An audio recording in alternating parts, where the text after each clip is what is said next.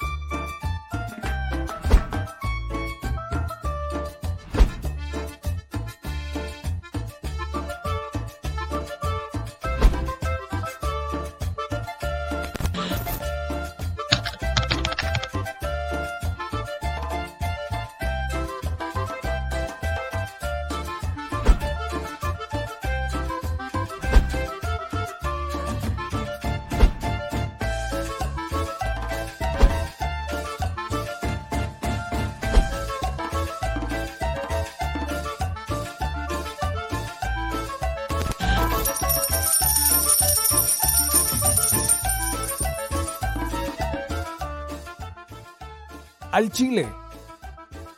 Recuerda que una forma de apoyar nuestro proyecto e impulsarnos a generar más y mejor contenido es a través de los superchats en nuestras transmisiones en vivo.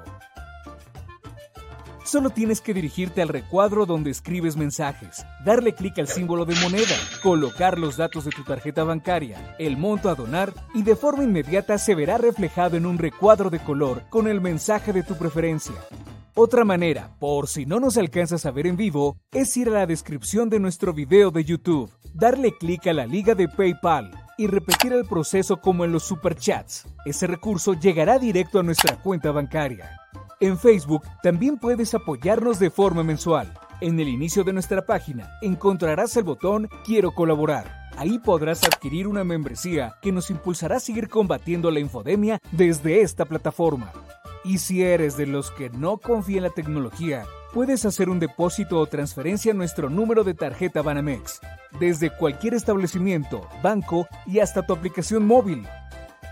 Anótalo. El número es 4766-8415-9203-0897. Recuerda, esto es completamente voluntario y es una forma de apoyar e involucrarte más con este proyecto independiente. Hazlo tuyo y comparte.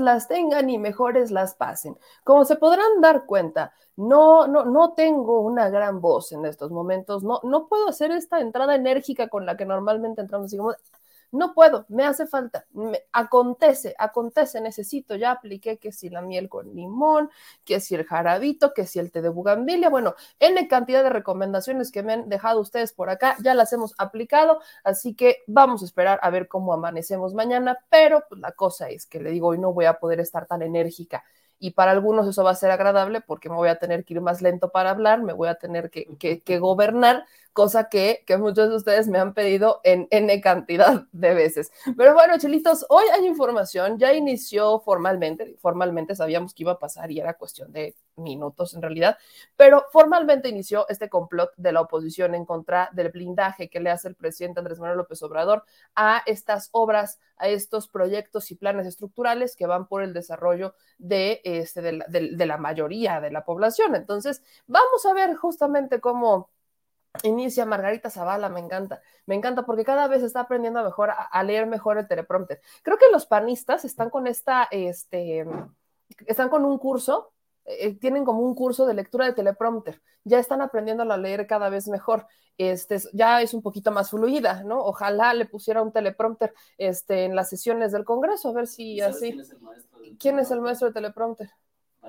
¿Quién es el maestro? Flaquito, peloncito. Flaquito, peloncito. Con lentes. ¿Con lentes? ¿Ricky Riquín Canallín? Está en Nueva York. Ah, bueno, Ricky Riquín Canallín, ese ya lo sabíamos. él, él, imparte el, curso. Él no, sabe vivir sin pronto. No, ninguno de los panistas, Marco Cortés tampoco. Creo que ha avanzado dos puntos porcentuales en, en, su, en su dicción de teleprompter, vamos a llamarle. Pero bueno, ese es. Es, es, es bonito evaluarlos, es bonito evaluar cómo, cómo no pueden vivir sin el teleprompter. En el caso de Margarita Zavala, yo solamente pediría que ojalá se lo pusieran también en las sesiones del Congreso para que no hiciera semejantes ridículos. Digo, ya que es diputada, pues vaya, creo que sería interesante que también tuvieran teleprompter. Pero bueno, ya sabemos cómo están las cosas. Y chilitos, ese no es el único tema del que vamos a hablar el día de hoy, porque hay un tema que me habían pedido que comentáramos y creo que es importante hacerlo y tiene que ver con la inflación. Así que ayúdenme con las manitas arriba, suscríbanse y activen la campanita. Ahorita voy a ir a saludarlos a los que aquí van llegando, a Gorgonio, a Gabriela, a Eduardo León que nos ven desde Facebook,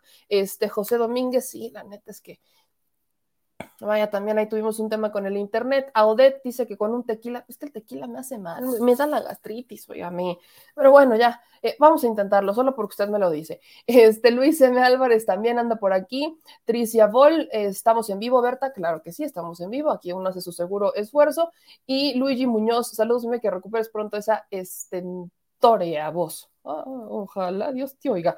Oigan, vamos a entrar con el tema de la inflación. Es importante porque se ha hablado mucho sobre que estamos en el máximo histórico de inflación. El INEGI informaba que en la primera quincena de noviembre de este año el índice nacional de precios al consumidor registró un crecimiento del 0.69% respecto a la quincena anterior y la inflación anual se ubicó en un 7.05%. Esto lo han tomado los medios, hoy fue pregunta de Bloomberg y yo le dije, yo no soy buena para eso de la economía, ni micro ni macro, pero por eso le vamos a hablar y le agradezco mucho a un querido amigo que ya no tenía, que ya teníamos tiempo de no invitar por acá, pero vaya, hay que recuperar esas bonitas tradiciones. Mi querido Mario, muy buenas noches, ¿cómo estás? Mario Campa, economista, bienvenido a tu casa. Hola, Meme, un gusto estar de vuelta por acá. ¿Cómo están? Buenas noches. Muy bien, mi querido Mario. Oye, Mario, vamos a entrar con el tema de la inflación. Primero, eh, ¿qué es la inflación, no? Para la gente que quizás dice, bueno, es esto, como por ejemplo yo, que siempre me dicen, bueno, ¿y la inflación? Y digo, bueno, no, o sea, no, mido la inflación de una forma tan literal. Entonces, ¿qué es la inflación? La inflación no es otra cosa que el aumento en los precios, ¿no? Hay una, eh, generalmente cuando hablamos de inflación nos, nos, referimos al aumento en los precios al consumidor. También hay otros tipos de inflación, por ejemplo, el de precios al productor, pero típicamente la que vemos que se menciona y donde se toman decisiones de política monetaria, que es la política que determina el Banco Central, en este caso el Banco de México, eso tiene que ver con los precios al consumidor, ¿no? ¿Cómo se calcula eso? Bueno, tenemos al INEGI, eh, anteriormente lo hacía el Banco de México, pero esto podía crear algún tipo de conflicto, ¿no? Si mides tú la inflación y tomas las decisiones de política monetaria, que en un momento podemos comentar que es la política monetaria, pues puede haber incentivos ahí perversos, ¿no? donde eh, puedas manipular la información. Esto no necesariamente pasó en México, pero se puede dar, se ha dado en otras partes del mundo. Entonces lo calcula INEGI. ¿Y cómo lo calcula? Básicamente establece una canasta básica, ¿no? Una canasta eh, de consumo y a partir de encuestas, típicamente la encuesta nacional de ingreso y gastos de los hogares, que también levanta INEGI, la INIG, con eso establece, digamos, una canasta arquetipo de un mexicano promedio, ¿no? Digamos que si nosotros dedicamos el 4 o 5% a telefonía celular, al pago de los servicios de telefonía celular, sea en plan o sea prepago, eh, bueno, va a entrar como un 5% a esta canasta, digamos que se establece una base, digamos base 100, y se le va dando un pequeño, una pequeña porción dependiendo de qué tan representativo sea el gasto para los hogares. Por ejemplo, en el caso de la comida, pues domina el índice nacional de precios al consumidor, INPC, que es el que se utiliza en referencia y es el que ustedes pueden ver en las noticias como que aumenta la inflación 5, 4, 3%, ¿no? Ese porcentaje se calcula eh, típicamente en términos anuales, es decir, se, por ejemplo, en este caso, octubre del 2021 contra octubre del 2020. Si aumentó 4%, pues en promedio y dadas las ponderaciones que tiene ese índice, los precios aumentaron 4%. Hay mucha gente que dice, bueno, no, es que yo estoy viendo que la gasolina aumentó 20%, no es posible. Bueno, pero hay que considerar que probablemente en algunos casos, no sé, las computadoras portátiles estén disminuyendo de precios, ¿no? Hay distintas formas también de calcularlo. O, puede ser que estén bajando eh, ciertos artículos de, de, precio. Es raro, ¿no? Generalmente los precios van al alza, ¿no? Típicamente tenemos inflación, digamos, positiva, aunque es redundancia, eh, o que los precios aumentan, van aumentando en el tiempo, ¿no? Entonces, vamos a hacer una pausa, meme, y no sé si hasta aquí vayamos bien. Vamos, vamos bien. Ahora, yo eh, estamos viendo las notas, ¿no? Y la pregunta que hoy se hacía en la conferencia de prensa era, pues es que la inflación está altísima, ¿no? Eso es lo que mencionaba la, reportera de Bloomberg. Aquí estoy poniendo, de hecho, la, tabla que está publicando el INEGI, directamente de la, de la página del INEGI, donde viene, pues, esta tabla desde este enero 2008 eh, hasta enero 2021. Bueno, ya viene aquí hasta octubre 2021. Aquí viene este, la tasa de inflación del 6.24 y para esta quincena ya hablamos de un 7%. Pero en los titulares de las noticias vemos, es la tasa más alta de inflación que ha tenido México en 20 años, ¿no? Y es que es la inflación que ha tenido más alta México y, y es como, como que se, se nota evidentemente a tinte de golpe. Esta inflación la que tenemos hoy es la más alta en 20 años? Bueno, sí es una inflación alta para estándares recientes, pero ojo, hay que considerar que por allá de los 80, 70, 90 la inflación pues llegaba a superar 100%, ¿no? Hubo momentos de hiperinflación, esto está lejos de serlo, y hay que considerar otra cosa, que Estados Unidos en este momento tiene un máximo de 31 años, ¿no? No es algo que competa únicamente a México. Muchos de los fenómenos que están causando en estos momentos de inflación, insisto, el aumento en los precios al consumidor, vienen causados por cuestiones que, difícilmente puede controlar México, ¿no?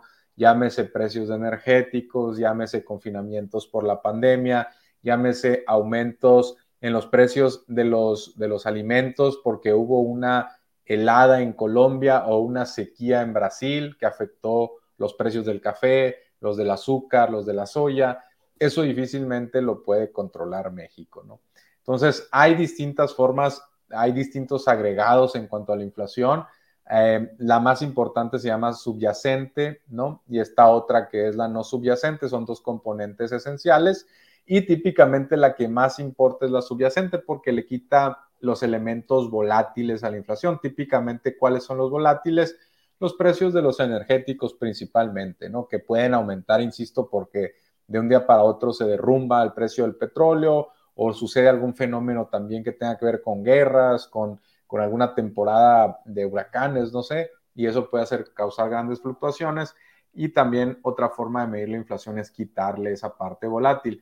Ahora, entonces, estamos hablando de que en estos momentos la inflación para estándares recientes es un poco alta pero comparado con otras partes del mundo estamos viendo cuestiones similares, ¿no? En Estados Unidos es un máximo de 31 años y en México pudiera ser que, no he visto la gráfica reciente, pero sí podría ser que sea un máximo de 20. Ahí tú estás viendo eh, en esas gráficas pues algunos picos, si te fijas en, el en la del 2017, sí tiene que ver con algo que estaba pasando en México, que principalmente son los gasolinazos y también el hecho de que la deuda pues puede ocasionar inflación si eso estimula demasiado el gasto, ¿no? Y, especialmente cuando no se va a inversión. En este caso, la política actual del gobierno actual, eh, la verdad es que no genera muchas presiones de inflación porque hay un programa de austeridad que controla el gasto. Entonces, eso también nos da unas pistas de que la inflación viene siendo importada en estos, al menos en estos momentos, ¿no? Gran parte de lo que estamos viendo es importado por la situación atípica que estamos viendo en muchos frentes, ¿no? Pero el más importante es la pandemia, meme. Entonces, entendamos que el tema de la inflación es una cuestión global por el tema de la pandemia, ¿no? Veíamos que hay, por ejemplo, crisis de chips, que ya no, no están produciendo chips, hay crisis, por ejemplo, eh, sobre todo en Japón, China, en, las manufacturas tecnológicas que ellos tienen, bueno, hay crisis, hay, hay crisis también en el sector este, energético, hay crisis en el sector automotriz, o sea, hay una crisis porque obviamente estuvieron paralizadas este tipo de, este, pese a que muchas de ellas son esenciales, estuvieron paralizadas, hay gente que, por supuesto, dejó de trabajar, cambió el esquema de producción, ahora tienes eh, necesidad de contratar gente, no tienes muchas personas que quieran trabajar o que vayan a trabajar. O sea, son varios factores que afectan de forma diferente a cada parte del mundo. Entonces, mi pregunta ahora va enfocada en cómo, por ejemplo, desde Banjico, que es una promesa que yo escucho cada que alguien entra en Banjico o que cada que hablamos de inflación, Banjico dice, vamos a controlar la inflación. ¿Cómo Banjico entra al quite para controlar la inflación, por ejemplo?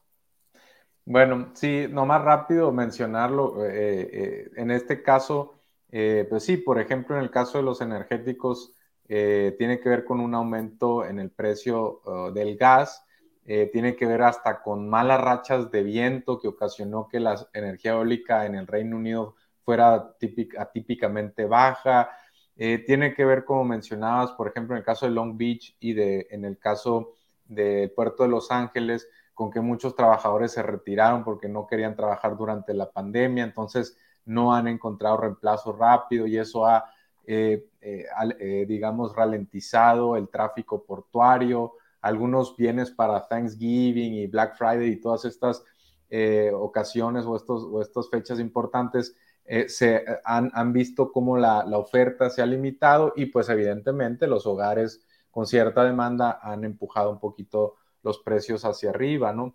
Eh, y así podríamos encontrar muchos, muchos bienes en estos momentos y, y, y, pues eso se ha ido juntando, se ha ido acumulando y esto ha generado la inflación mundial, ¿no? Ahora, otro componente importante tiene que ver con las tasas eh, muy bajas que en todo el mundo los bancos centrales redujeron, ¿no? Las fueron bajando para hacer frente a la pandemia, ¿no? ¿Qué es lo que sucede? Cuando se da la pandemia, pues se viene un choque económico fuerte, ¿no? Muchos negocios paran, eh, aumenta rápido el desempleo y entonces los bancos centrales, eh, la gran mayoría, si no es que casi todos, deciden reducir las tasas de interés. ¿Qué es lo que hace esto? Estimula un poco la demanda, ¿no? Si tú, por ejemplo, en, en, tienes un CAT en la tarjeta de crédito del 32% y de la noche a la mañana te lo bajan a 27, pues estás un poquito tentado a pasar más la tarjeta de crédito porque sabes que tienes que pagar menos intereses. Eh, eso hace, por supuesto, que por donde tú pasas la tarjeta de crédito, pues tengan más ventas, ¿no? Si tienen más ventas, contratan a otros trabajadores si esos trabajadores están empleados, a su vez van al comercio de al lado, consumen y así se va generando una pequeña, eh, digamos, una pequeña espiral, en este caso de retroalimentación positiva. ¿Cuál es el problema? ¿Por qué no lo podemos hacer al infinito? Porque llega un momento en que se empieza a generar eh, inflación por, porque pues todo el mundo está consumiendo, está circulando rápido el dinero y entonces eh, en ese momento pues los bancos centrales dicen quizá ya no sea tan buena idea mantener tan bajas las tasas porque finalmente la inflación hace que perdamos poder adquisitivo y en ese momento pues típicamente deciden irlas retornando al nivel previo. ¿Cuál es el problema actual? Que muchas de las cuestiones que se dieron durante la pandemia no necesariamente son por un bajón de demanda, muchas tienen que ver con cuestiones de oferta, ¿no? Si tú cierras, por ejemplo, una planta automotriz, no necesariamente eh, se debe a que se estén vendiendo menos automóviles per se, sino que quizá porque como tú no tienes los protocolos sanitarios o porque tus trabajadores no están vacunados o porque hay un faltante de chips, como bien mencionabas, pues entonces hay que, hay que cerrar aunque se estén vendiendo los automóviles, ¿no? Entonces ahí realmente las tasas de interés no tienen gran efecto. Eh, por cierto, abro un paréntesis, en el caso de los chips es interesante, se da por muchos motivos. Tiene que ver con la pandemia que hizo que por ejemplo, Corea del Sur, que produce muchos chips, cerrara sus fábricas. tiene que ver con que la gente estuvo más presente en su casa y buscó diversión casera, entonces empezó a demandar mucho videojuegos, particularmente televisiones planas, eh, no, cambio de celulares, todo eso pues evidentemente demanda chips. Y si tienes que se estaban produciendo más y se estaban demandando a su vez más, eh, pues esto ha ido escalando y particularmente ha afectado a la industria automotriz, ¿no? Entonces, regresando a la cuestión de los bancos centrales, eh, el problema actual es que algunas de estas cuestiones son de oferta y en cambio, si suben rápido la tasa de interés para empezar a bajar, a mitigar la inflación, lo que puede suceder, y este es un argumento, por ejemplo, del subgobernador Gerardo Esquivel, cuando, haces, cuando votan en la Junta de Gobierno del Banco de México para decir la tasa de interés de referencia, que es el instrumento principal que tiene el Banco de México para combatir la inflación, pues dice él y con justa razón que esto puede hacer que no necesariamente se vaya a subir las tasas, se vaya a reflejar en menos inflación si es importada, si se debe a factores de oferta, y en cambio si lo que sí puede hacer es empezar a ocasionar cuestiones de un faltante de cada vez menos demanda, más problemas de demanda, porque pues está subiendo la tasa de interés, esto eleva el costo, por ejemplo, de los créditos, eh, eleva, insisto, si tú tienes una tarjeta de crédito, los intereses que vas a pagar cada vez que consumes, si quieres sacar una casa y ves una hipoteca más costosa, pues a lo mejor dices, ¿sabes qué? No puedo pagar la hipoteca, no sacas la hipoteca, no se construye la casa eh, y entonces la constructora pues no emplea gente y así se va generando una retro, un mecanismo de retroalimentación. Entonces, eh, los bancos centrales no han querido subir las tasas de interés por esto, tienen miedo de frenar la recuperación económica eh, y creen que por eso insisten en que son factores temporales, muchos de ellos sí, ¿no? Difícilmente una helada en Colombia se va a extender al próximo año. Una sequía en Brasil tan fuerte como la que hubo se va a extender al, al siguiente año. Eventualmente la crisis de chips va a hacer que algunas empresas eleven su producción porque están viendo que los precios van aumentando mucho.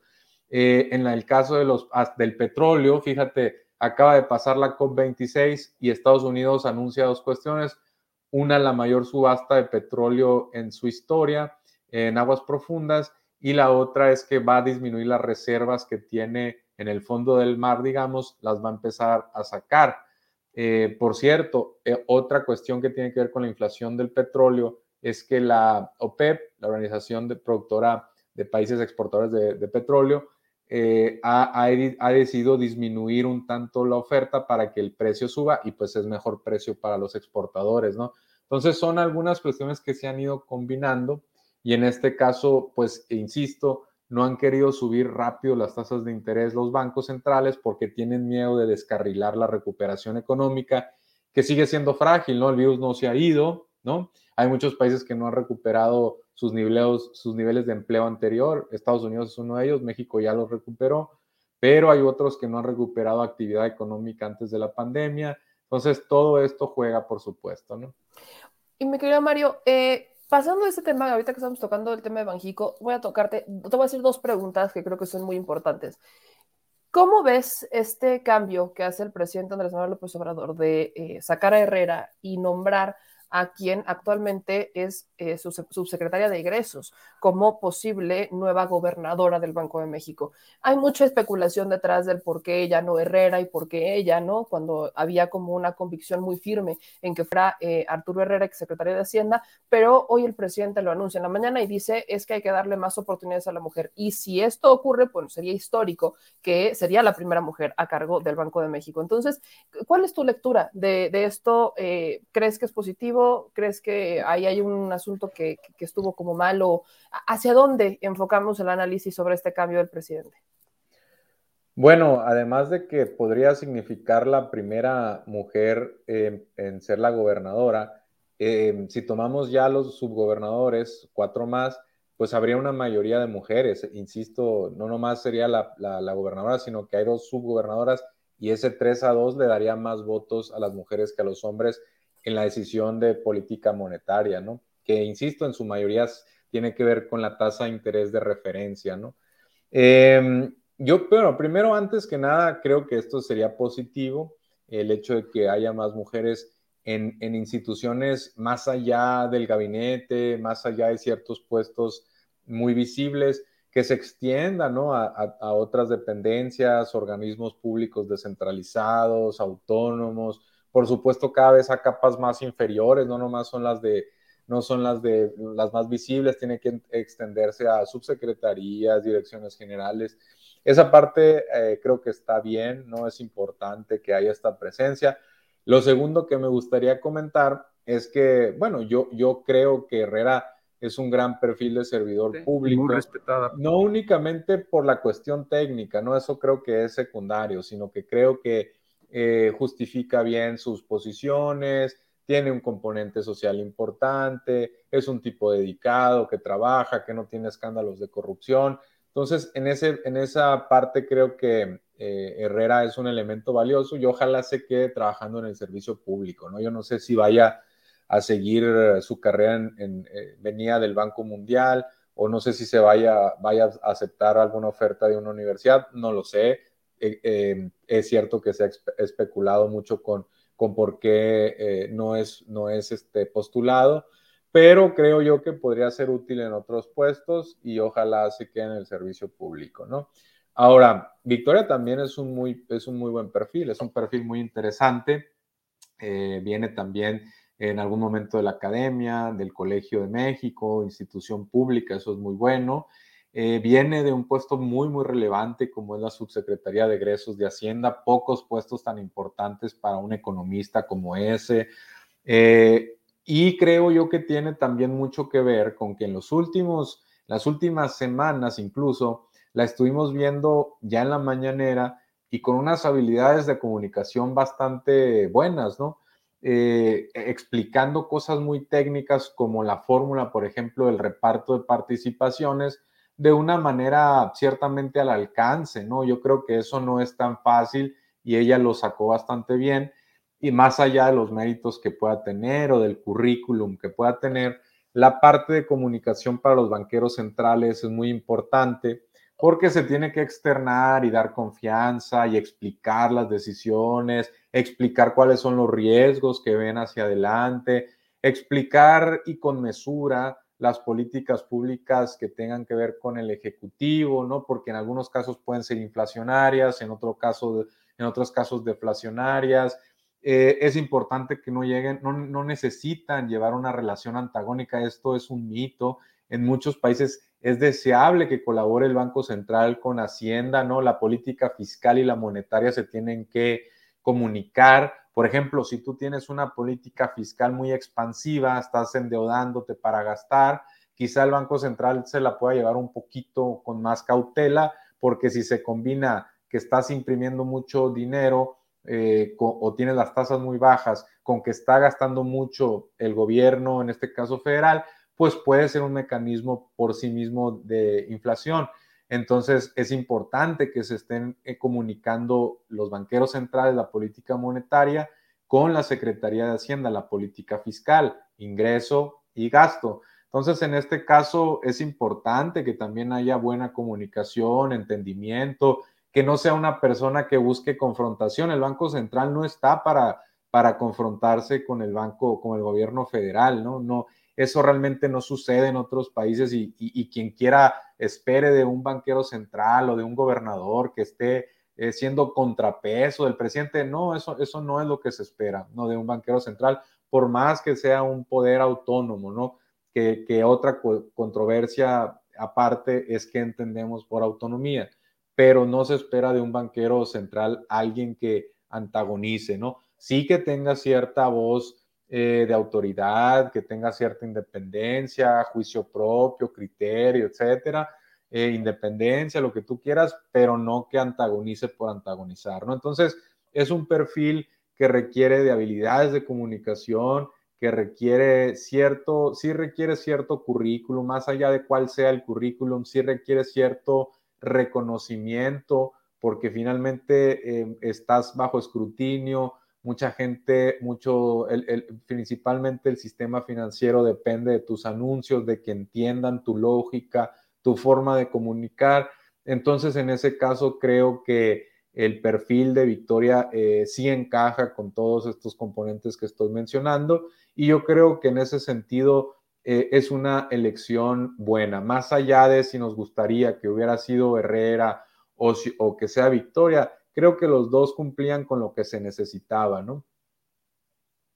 ahora, ahora, mi querido Mario, eh, aquí hay muchas críticas hacia, obviamente, Victoria, porque, bueno, venimos de una de un hilo de exgobernadores del Banco de México, por ejemplo, hagamos una comparación con Carstens o con el actual eh, gobernador del Banco de México, que son economistas y que habían tenido cargos de alto, eh, de alto rango, ¿no? Que habían sido secretarios de Hacienda o que habían estado como al frente de las dependencias y se tiene como esta creencia de que ellos sí son capaces porque habían tenido estos cargos titulares. Y veo que hay cierta, por ejemplo, ponía este tuit que retuitea, eh, por cierto, Felipe Calderón y N cantidad de, de, personas, en donde dicen pues que al final Verónica Rodríguez no es este, la mejor, no es apta, que no cumple incluso con los requisitos, este, que es a lo que mencionaban algunos reporteros que cubren la fuente del Senado, que ella no cumple con los requisitos, o más bien yo le diría no cumple con el perfil al que estamos acostumbrados en el Banco de México. Eh, ¿Cuál es tu análisis haciendo como una comparativa, ya vemos la de Carstens para acá? Ella, ¿qué, ¿qué, le aporta y qué no podría aportarle o cómo podríamos ponerla sobre esta línea? Mira, eh, siendo estrictos, ni siquiera Carstens cumple el perfil que se necesita para el Banco de México. ¿Por qué? Porque así como dentro de, por ejemplo, de los ingenieros está el civil, el especializado en minas, el especializado en tal y tal cosa, entre los economistas también hay economistas que se especializan algunos en cuestiones laborales, política de salario mínimo, hay quien se especializa en desigualdad, en pobreza, hay otros, hay una gama que se especializa, por ejemplo, en política monetaria, ¿no? Eh, política fiscal, otros, y así, ¿no? Con varios temas. Eh, y en el caso de Carsten, no es que tuviera los méritos necesarios para entrar al Banco de México, ¿eh? era un economista, pero no era un economista con amplia experiencia en cuestiones monetarias, ¿no? Si buscamos a alguien que haya estado en una multilateral, pues eso también reduce mucho el espectro y, no necesariamente es lo que se necesita. En Estados Unidos hay un poquito más de, digamos, de, personajes al alcance, porque allá la Reserva Federal tiene distintas ubicaciones entre los estados, ¿no? Tiene más de una oficina y ahí mismo hay otros gobernadores, hay gente que se va curtiendo en esa experiencia. Y aquí en México no, nomás tenemos una oficina del Banco Central y ahí pues hay muchos economistas, ¿no? Incluso algunos que no están en el ojo público, que se dedican a la investigación dentro del Banco Central, otros que hacen unas labores muy, muy específicas en apoyo, por ejemplo, a los gobernadores, pero realmente son pocos los que están en la visibilidad, ¿no? Y Carsten no era particularmente uno de ellos, y así otros que se han nombrado, ¿eh? El hecho de que vengan de una universidad buena eh, y buena, entre comillas, este, muchas veces no podemos decir que nomás porque hayan sido egresados de una universidad privada ya eso los hace candidatos naturales, eso es incorrecto. Eh, y en este caso, pues sería una pena que estuviéramos criticando a, Victoria únicamente porque no viene de una de las universidades tradicionales donde siempre se han ubicado eh, economistas, ¿no? O economistas que se van al Banco de México. Por supuesto que eso no es mérito suficiente, hay que revisar las trayectorias, también sus trayectorias académicas, sus publicaciones, su experiencia en la banca, eh, puede ser también que tengan eh, alguna cuestión relevante en el servicio público, puede, puede ser que hayan sido tesoreros, que hayan sido, en, este, en el caso de Victoria, tiene que ver con ser una subsecretaria de Hacienda, que es un puesto de muy alto perfil, donde ya estuvo probada, donde no tuvo escándalos, donde se vio comprometida con con los mandatos que tenía en ese momento. Entonces, todo eso, por supuesto, que debe influir. Eh, si, si no cumple con las características de Felipe Calderón, porque la ve muy cercana al presidente, bueno, eso ya es otra historia, ¿no? Podríamos haber dicho lo mismo de, de, Carstens en su momento con él, o de otros economistas eh, en su momento con él. Él tomó la osadía también, por cierto, de por primera vez en la historia no, no nombrar a un economista para Hacienda, ¿no? A Cordero, y eh, porque era su cuate y de su grupo político. Entonces, eh, por supuesto que en todo esto hay, hay muchas perspectivas, este, hay muchas, eh, hay muchos enfoques, hay sesgos, hay, hay un sinnúmero de cuestiones, pero invalidar la carrera, en este caso, de la propuesta al Banco de México, pues me parece, no me quiero meter tampoco en cuestiones de feminismos, pero me parece gacho para el perfil que ha tenido, que sí es una trayectoria interesante, ¿no? De, de Victoria en este caso. Totalmente de acuerdo contigo. Por eso creo que es importante, y por mí obviamente no es un tema para comparar este, ella con Carstens o ella con el actual este, gobernador, sino es el tema de los perfiles, de cómo ha buscado eh, aquellos que se, se, han posicionado como adversarios a este nombramiento y a prácticamente todo lo que hace esta administración para buscar el más mínimo detalle de desestimar, olvidando que ellos también habrían cometido errores similares o incluso peores en sus administraciones, y no solamente con el tema del Banco de México, sino como bien me lo decías, incluso con este secretarios de Hacienda. Y por último, mi querido Mario, ya que te tengo por acá, eh, hablando de política energética, ¿Cómo ves la reforma eléctrica en tema económico, en materia económica? Eh, vemos que en el mundo, por ejemplo, en Reino Unido, se está expropiando una empresa energética. Vemos que en España se propone la creación de una empresa pública que ya se tenía, no era Endesa, se vendió este, hace algunos años y ahora es necesitamos otra vez la empresa pública. ¿Cuál es el papel de la empresa pública? En, en, el sector energético. ¿Es positivo? ¿Hasta qué grado es positivo? ¿Cómo lo vemos en comparación con eh, la empresa privada? ¿Y cómo pueden pues, coadyuvar bien durante estos tiempos de crisis? Sí, bueno, en, este caso, empezando por Europa, eh, pues es un ambiente muy movido, ¿no? En estos momentos Europa pasa por una crisis energética y no necesariamente, ¿y cómo definimos crisis? No necesariamente es únicamente porque hemos visto subidas brutales en los precios, tanto al mayoreo como a, a lo que le llega, digamos, al consumidor, a su hogar o a las pequeñas empresas, ¿no? Eh, sino que además ya hemos tenido eh, controversias muy interesantes y muy drásticas en algunos países. En el caso de España, hemos visto que eh, se intentó poner fin a algo que le llaman beneficios caídos del cielo, que son subsidios. En Portugal también ya se tomó control de algunas eléctricas y en el Reino Unido han quebrado más de 20 empresas eléctricas y se llegó al punto de que incluso una, una de las más grandes allá, de 1.7 millones de consumidores, la gran mayoría hogares, ya, ya se anunció que va a ser nacionalizada. Y esto fue un anuncio esta semana, ¿no? Hace un par de días, para que veas que la crisis realmente eh, es, es aguda, ha venido escalando y eh, en otros casos no se han hecho nacionalizaciones, eh, también en el Reino Unido, pero se ha rescatado algunas empresas, lo cual es controversial porque ese costo le va a pasar a los recibos de los hogares en promedio 75 euros. Los ingleses van a tener que pagar extras al recibo de luz para rescatar a todas esas eléctricas que quebraron. Entonces aquí surge un tema, ¿no? Eh, cuando a las eléctricas les va bien, pues este les va muy bien, empiezan a, a, decretar dividendos, por ejemplo, que es un dividendo? Es que tienen utilidades trimestrales típicamente, a veces anuales, y dicen, eh, como son empresas, muchas de ellas públicas, eh, públicas en el sentido de, de, cotizar públicamente y de que muchos puedan comprar sus acciones, eh, transarlas, pues decretan dividendos y a quien tenga una acción de la empresa se le da un pago, ¿no? Un pago que pueden ser centavos o dólares por cada acción. Y en ese sentido, pues eh, hay un beneficio y se va retirando dinero también de esas empresas, ¿no? Eh, y cuando les va bien, no únicamente les va bien a los accionistas, los directivos tienen bonos de millones de dólares, este, tienen prestaciones muy buenas, sus jets privados, y resulta que entonces cuando hay una falla, tienen que rescatar la, los consumidores, los hogares, las pequeñas empresas, ¿no? Entonces, eh, y eh, no se le pide a los directivos o a los accionistas que regresen el dinero, ¿verdad? Eso no pasa. Entonces, y en cambio pueden dejar muchos, muchas pendientes, ¿no? Pueden dejar interrumpir sus servicios, pueden dejar pagos de créditos pendientes que puedan eh, meter en problemas a bancos, muchos también créditos públicos. Entonces tienen que continuarse el servicio, no se puede decir, ah, bueno, pues que quiebre, ¿no? Ah, ¿y quién, y quién suministra electricidad a los hogares, ¿no? Que, que puede ir la vida en ese suministro.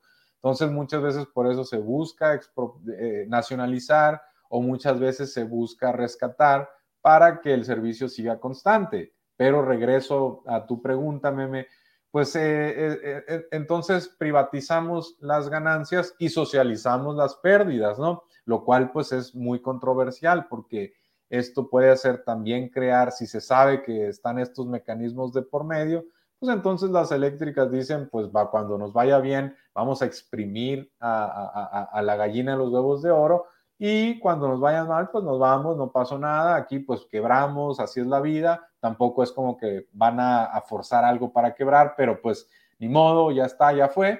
Y mientras tanto, pues los hogares se quedan patinando, el gobierno tiene que salir al rescate, que son impuestos que se tienen que ir para allá, y se generan problemas en ese intermedio. ¿Qué sucede cuando hay una empresa pública? Atendiendo tu pregunta, pues que para empezar no se está retirando dinero del sistema, ¿no? No se están decretando dividendos porque los accionistas pues somos todos, ¿no? En ese sentido hay menos incentivos a este tipo de, grandes pagos a los directivos, menos excesos, menos precios tan elevados, de, tal forma que exprimes al consumidor para después este, hacer un pago a través de los de, dividendos, hay menos incentivos a que eso suceda, hay menos gastos del tipo de publicidad, de imagen, de gobierno corporativo, este tipo de cuestiones también se controlan un poquito más. Eh, entonces, pues, no hay evidencia en la literatura de que una empresa privada sea mejor que una pública. Es más, puede haber incluso evidencia de lo contrario. Y aquí estamos viendo en el caso del Reino Unido que las empresas que ustedes me digan, son muchas ya, más de 20, son privadas. Las empresas privadas quiebran.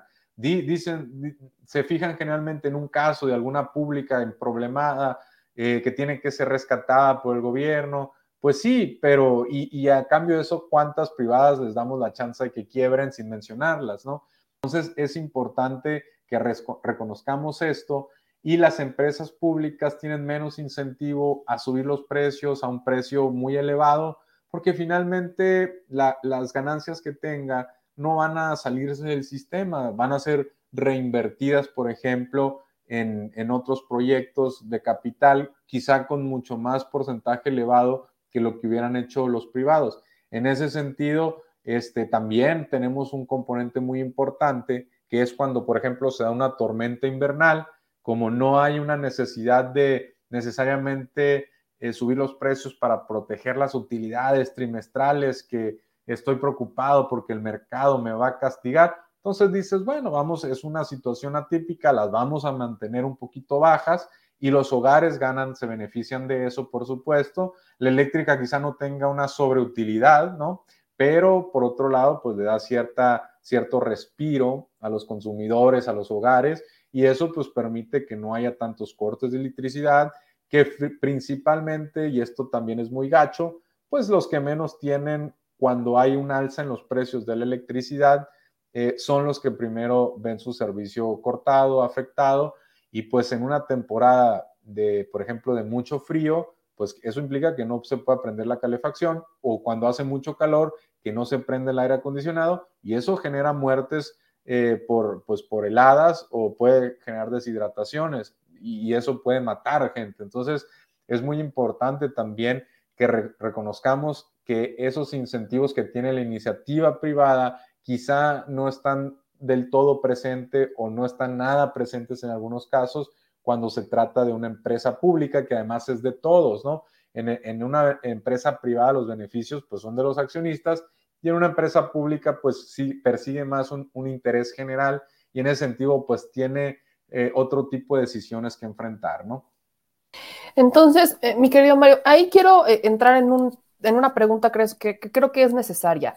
Uno de los argumentos más escuchados de la oposición al respecto de, este, de la reforma eléctrica es que la Comisión Federal de Electricidad va a convertirse en un monopolio y que este monopolio va a absorber todo el mercado y va a haber aparte, o sea que no es un monopolio directo, es un monopolio indirecto y que va a absorber todo el mercado y que va a dejar prácticamente a, eh, a las empresas privadas sin competencia.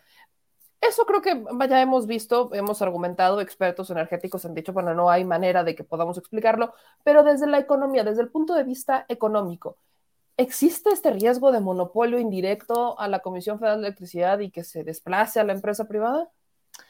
Bueno, en primer lugar, la industria eléctrica se presta a que haya algo que se llama monopolios naturales, ¿no? Eh, ¿Por qué? Porque para empezar, pues tú estás conectado por una línea eh, y no estás conectado a distintas compañías y en caso de que no me guste el servicio, ah, pues puedo elegir trasladarme a la siguiente y a la siguiente. Y además, fíjate que me doy cuenta de que una energía es más buena que la otra. Es muy difícil saberlo, hay problemas de información. Entonces, en ese sentido, hay monopolios eh, naturales. Típicamente es mejor que una empresa alimente a una ciudad en vez de que tengas pequeñas eléctricas todas compitiendo por esa misma ciudad, lo cual puede ocasionar que ninguna sea rentable y entonces quiebren todas. Por eso típicamente tienes a una gran empresa, eh, a una gran eléctrica abasteciendo a una ciudad, como tienes típicamente, eh, salvo algunas excepciones de ciudades muy grandes, a un aeropuerto eh, alimentando a toda una ciudad eh, y no compitiendo con dos o tres aeropuertos de tal forma que ninguno alcance la escala y se anulen entre ellos y la ciudad se quede sin aeropuertos. Entonces, tanto en cuando son este tipo de, empresas en estos, en estos sectores en particular, eh, habrá otros, pero estos son dos, dos típicos, donde hay que lograr cierta escala, donde la competencia puede ser mala, ¿no? Porque puede ocasionar yo que quiebren todas y que no me, me quede sin servicio. En estos casos, pues el monopolio natural puede ser deseable, ¿no? Es algo que, quienes han llevado cursos de economía saben que, puede ser, que puede ser deseable o inevitable, ¿no? En ese sentido, no cualquier monopolio, hay que decirlo, eh, es malo, ¿no? Es, malo. Em, y en el caso eh, de, la reforma eléctrica en particular que mencionas, eh, pues no, no es como que se le cerraría la posibilidad a los privados de que inviertan, eh, sino que se regularía un poquito más. Es muy delicado en la, la industria energética no regular a las empresas porque puede suceder esto que te comento, meme, como, como únicamente hay una empresa que abastezca a, una ciudad, pues sabiendo esto, la empresa tiene incentivos a subir el precio hasta que llegue un precio de monopolio. Pero ¿cuál es la diferencia entre el monopolio privado y el monopolio público? Insisto, el privado tiene más incentivos a espolear el sistema, a obtener beneficios eh, más allá de lo deseable, por, y quizá que el regulador calcule mal la regulación, que sea demasiado eh, laxa, en algunos casos demasiado onerosa, pero generalmente es demasiado laxa. Eh, y en ese sentido, pues puede haber ganancias muy, muy elevadas para la eléctrica y por supuesto la regulación como tal cuesta porque hay que tener un supervisor, hay que estar yendo a checar que realmente está cumpliendo el servicio, hay que checar el precio que realmente no está tan elevado. Eso genera costos de regulación, ¿no? E, en cambio, con una, con una eléctrica pública estos costos son menores, puede haber mayor certidumbre de que no haya este tipo de beneficios eh, sobrenaturales, de que haya eh, menos precios elevados porque no, no el, quizá la empresa pública no tenga esta necesidad de reportar eh, utilidades trimestrales cada vez más altas y altas y altas, puede tener un componente social más importante, puede tener un incentivo a más energía verde, puede por supuesto tener un incentivo a la a mayor estabilidad, a inversión pública, más allá de la utilidad trimestral para sus accionistas. Entonces, en ese, en ese sentido, puede ser mejor una empresa pública. Nada nos dice que vaya a ser mejor, pero hay muchos argumentos sobre la mesa para creer que sí puede ser mejor, ¿no? En ese sentido, pues quien, quien parte del debate de la reforma energética en México diciendo que hay que, eh, hay que, eh, CFE es ineficiente o CFE eh, produce energía sucia, que por cierto mucha es producida por Iberdrola de cualquier forma en sus ciclos combinados, eh, quien parte de este, de este debate o de esta posición de que únicamente hay que aceptar inversión privada porque es mejor, pues está partiendo de un posicionamiento que no se sostiene en la evidencia y de un posicionamiento muy prejuiciado, ¿no? Eh, por supuesto que, que estos, este tipo de cuestiones tienen que ser analizadas con calma y decir, bueno, Este, sí queremos inversión privada, pero no queremos que estén espoleando el sistema, que estén teniendo subsidios muy elevados que nos cuestan, ya sea a través de impuestos o a través de transferencias de CFE a las privadas, ¿no? Lo cual la puede debilitar también. Hemos llegado al absurdo de no reconocer la energía hidroeléctrica como energía limpia o energía renovable que cumple con los dos casillas. Y, y, este tipo de cuestiones, pues francamente, están hechas porque en algún momento se necesita, bueno, se argumentó que se necesitaba subsidiar las energías renovables porque no eran competitivas, acuérdate de ese debate, y, entonces que había que subsidiarlas. Y bajo esa excusa se empezaron a otorgar estos contratos leoninos, cláusulas pues bastante eh, onerosas leoninas, y por supuesto eh, los resultados trimestrales, si tú te vas a Iberdrola, que también son públicos porque es una empresa eh, pública en el sentido que se puede comprar sus títulos, pues vas a ver grandes resultados en México, ¿no? Por cómo fue planteada la reforma eh, eh, energética.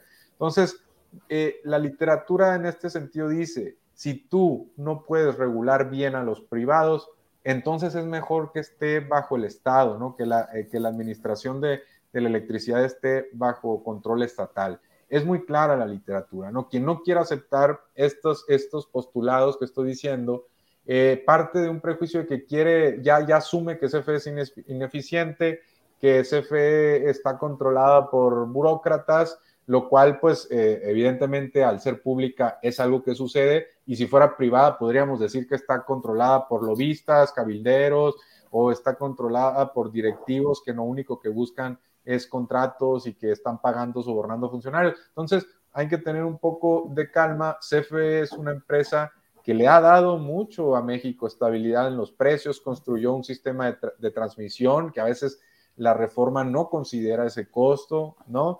Eh, es una empresa que, fíjate, se dio la cuestión de Texas y mantuvo el suministro CFE casi sola porque se retiraron los privados del suministro. Qué gacho. O sea, si hubiera sido quizás, si hubiéramos tenido más empresas privadas, hubiera ocasionado eh, un mayor faltante como el que vimos en Estados Unidos, donde por muchas horas millones de hogares se quedaron sin electricidad o donde llevaron, llegaron recibos dos o tres veces más altos que el mes anterior. Eso no lo vimos en México y no lo dicen, ¿no? Entonces hay que tener un poquito más de sensatez en el sentido de que no podemos permitir que las empresas privadas tengan estos beneficios o sobreutilidades eh, gigantes y el día que por algún motivo eh, fracasen como en el Reino Unido, ah, pues entonces los mexicanos los salimos a rescatar, ¿no? Eso no lo debemos permitir porque además esos subsidios nos cuestan a nosotros eh, quizá a través de, pues de impuestos, del pago de impuestos o el debilitamiento de una empresa que es de todos, que es CFE, ¿no?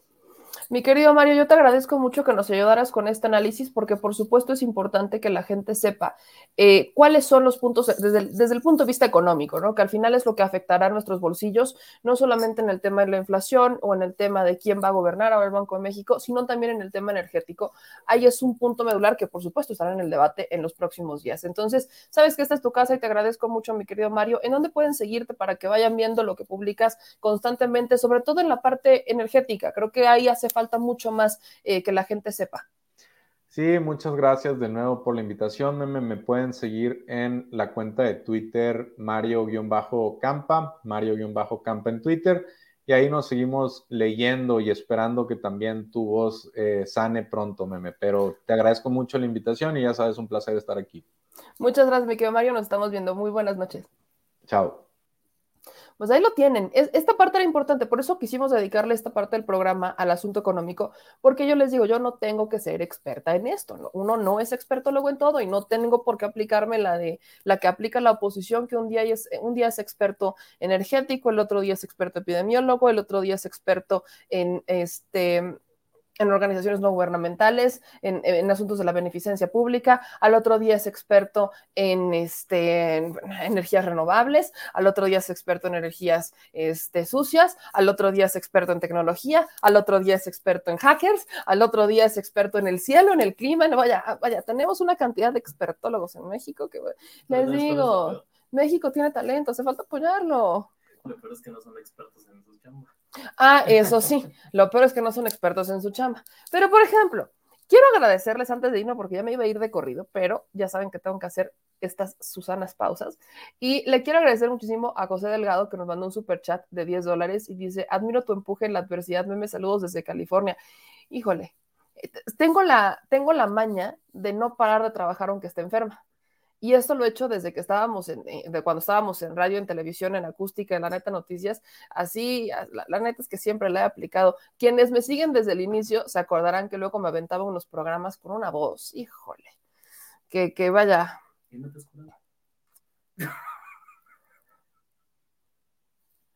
¿Quieres ir a trabajar como Federico Doring, verdad? ¿Quieres ir a trabajar en donde trabajó Federico Doring ayer? Nada más, nada más, ya te gustó. Eh, las grutas de Cacahuamilpa, ya te, ya te gustaron las crónicas de Cacahuamilpa, ¿verdad? Ya te gustó como sede. Sede, ya te gustó, ya te gustó, no, ya te gustó, ya, ya te gustó. Ya me toca. Híjole, híjole, señor productor. Qué amable, ¿eh? Qué amable es usted, de verdad. Eh, acá dice, señor productor, no son expertos en su chamba. Eso es, es, cierto, el señor productor tiene, tiene momentos de lucidez muy importantes. Aprovechenlos. dice Carlos Milano. Perfecto por el invitado, muy buena explicación. Hay que compartirla para saber más de los temas de interés. Les vamos a compartir estos clips, los vamos a dividir en los temas inflación, Banco de México y eh, el tema energético para que los puedan ver, que no sean tan largos. Los mil profesiones, por supuesto, los mil profesiones. Aquí Celso nos manda saludos desde Los Ángeles. Gracias, me queda Vicky. Pues sí, ahí andamos con. con aquí le, quiero hacer la competencia a, a Amanda Miguel y a este ¿Cómo se llama esta cantante que tiene una voz así? Como así? No me vayas a sacar con un chiste, señor productor, que te veo. Porque claro, los mexicanos nacemos donde se nos dé la chingada gana. Eh, Carlos Solís, eh, darle todas las facilidades a los privados es literal darnos un balazo en el pie. Pues que no aprendemos del FOBA Proa. ¿Ven? ¿Ven? Es que les digo, México no domina el mundo porque no, no, no, no puede. Miren, aquí está fiel Ezequiel, sí sabe. Sí que me ha tocado verte más enferma que ahorita, ¿ven? Ezequiel sí sabe. Eh, ay, me, me deja, lo fue a su rancho. No, ya, ya, mejor no me toquen ese vals porque me voy a empezar a morir de risa y para qué quieren. Pero oigan, como justo les digo, a, eh, eh, como está en el título del programa, ya inició este complot, bonito complot en el que estamos. Ana Gabriel, gracias, mi querida Vicky, a ella me refería. Mi querida Vicky sí sabe a quién merece, eh, Vicky sabe a quién le quiere hacer competencia. Chabela Vargas. Bueno, Chabela Vargas, admirada, admirada. Pero bueno, el tema aquí es que la oposición ya inició con este, eh, oficialmente, campañas, campañas con spots ¿no? Porque la campaña está desde ayer, o sea, en cuanto, antier, en cuanto leyeron decreto, que aparte es acuerdo, en cuanto leyeron acuerdo, uy, no, trepados en la lámpara, estaban nombres, que la transparencia, es que la opacidad, y aparte veníamos con el hilo de, es que la militarización, y es, ya sabes, etcétera. El asunto es que hoy, oficialmente, la banderada de las grandes causas, que no sabe leer ni el teleprompter, ha sacado su primer spot por el decretazo presidencial, que les quedó muy bien, aunque es acuerdazo presidencial, así tendrán que llamarle. Ahí les va, ¿no? Con, con, la, Susanas este, disculpas, porque ya es de noche y no los quiero asustar, ya pasó Halloween y Día de Muertos. Margarita Zavala, ¿no? Sube este clip que ya retuitaron todos sus amigos, pero miren, ni por los 3.095 me gustas, ni los 46 tweets citados, ni los 1.105 retweets, sube de 19.000 reproducciones. Vamos a ayudarle a llegar a las 20.000 reproducciones, nada más para que usted vea la calidad de producción que le viene manejando aquí la oposición en, en este spot, el primero de estos spots para hablar sobre el acuerdo, decretazo, le llaman presidencial, que dice eh, la Margarita Zavala, se destruye el Estado de Derecho y la división de poderes. Pero, o sea, si el PAN es experto en violarla. México es, es más que una sola persona. Por ti, por México, vamos a decir no al decretazo presidencial. Antes de que opine, vamos a escucharlo juntos. No lo he escuchado completo, así que antes de que saque yo una opinión de mi ronco pecho, vamos a escuchar, vamos a escuchar, uno no pierde nada. Por dos minutos con 17 segundos de, de, choro, uno no pierde nada. No hay manera de justificar el abuso del poder. El gobierno de Morena solo piensa en cómo mantenerse en el poder y en un aeropuerto, en un tren y en una refinería. Ahora resulta que lo que le estorba son las reglas, le estorban los límites del derecho, sin tener que reportar absolutamente nada a nadie sobre quién construye, cómo construye, cómo se gasta el presupuesto y dejando a un lado las leyes medioambientales o de transparencia y rendición de cuentas. Lo que le gusta es la dictadura, no quiere ninguna regla. Cuidado con la soberbia y el delirio de grandeza que se provoca porque nadie dice nada. Y entonces el poder se usa para brincarse el derecho. Estos proyectos de infraestructura no tienen nada que ver con la seguridad nacional. El presidente destruye el Estado de Derecho y dice que debe bastarnos con confiar en la honestidad de su gobierno. Y eso en una democracia no basta. Pero además no es cierto. Cada vez renuncian más funcionarios públicos en condiciones sospechosas, en donde cada semana se otorga un contrato sin transparentar empresas de familiares, amigos o socios. En un gobierno donde la seguridad, la economía, la salud, la educación y el empleo se hacen a un lado con tal de que el presidente tenga su refinería. En un gobierno donde la voz de las mujeres, de las niñas y de los niños y de los ambientalistas son silenciadas para que solamente se escuche una sola voz. Eso es tiranía.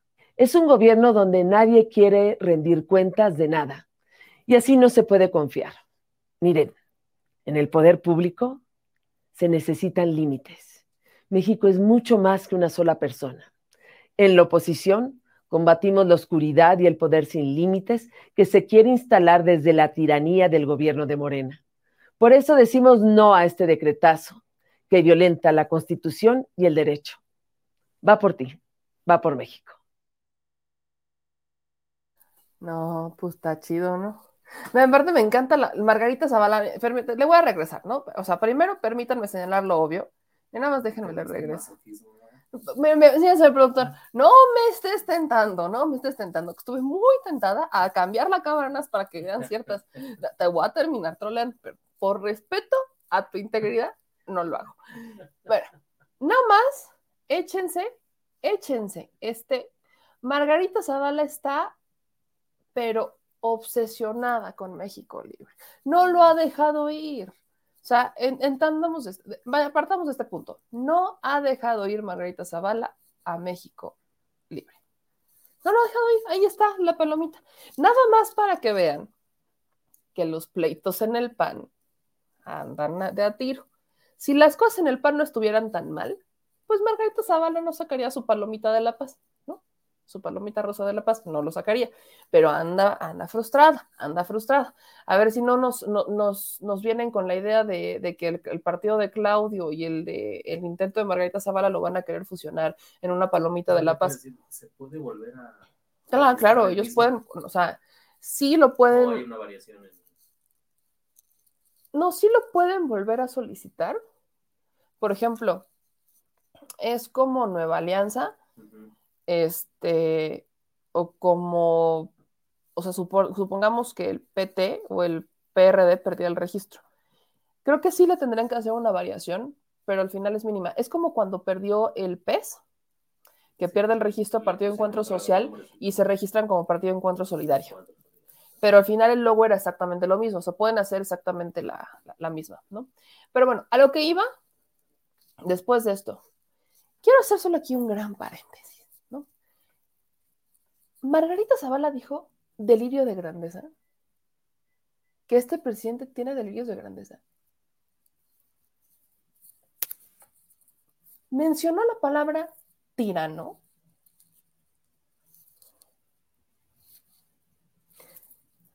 Pero si ya sabe dónde, con quién se casó.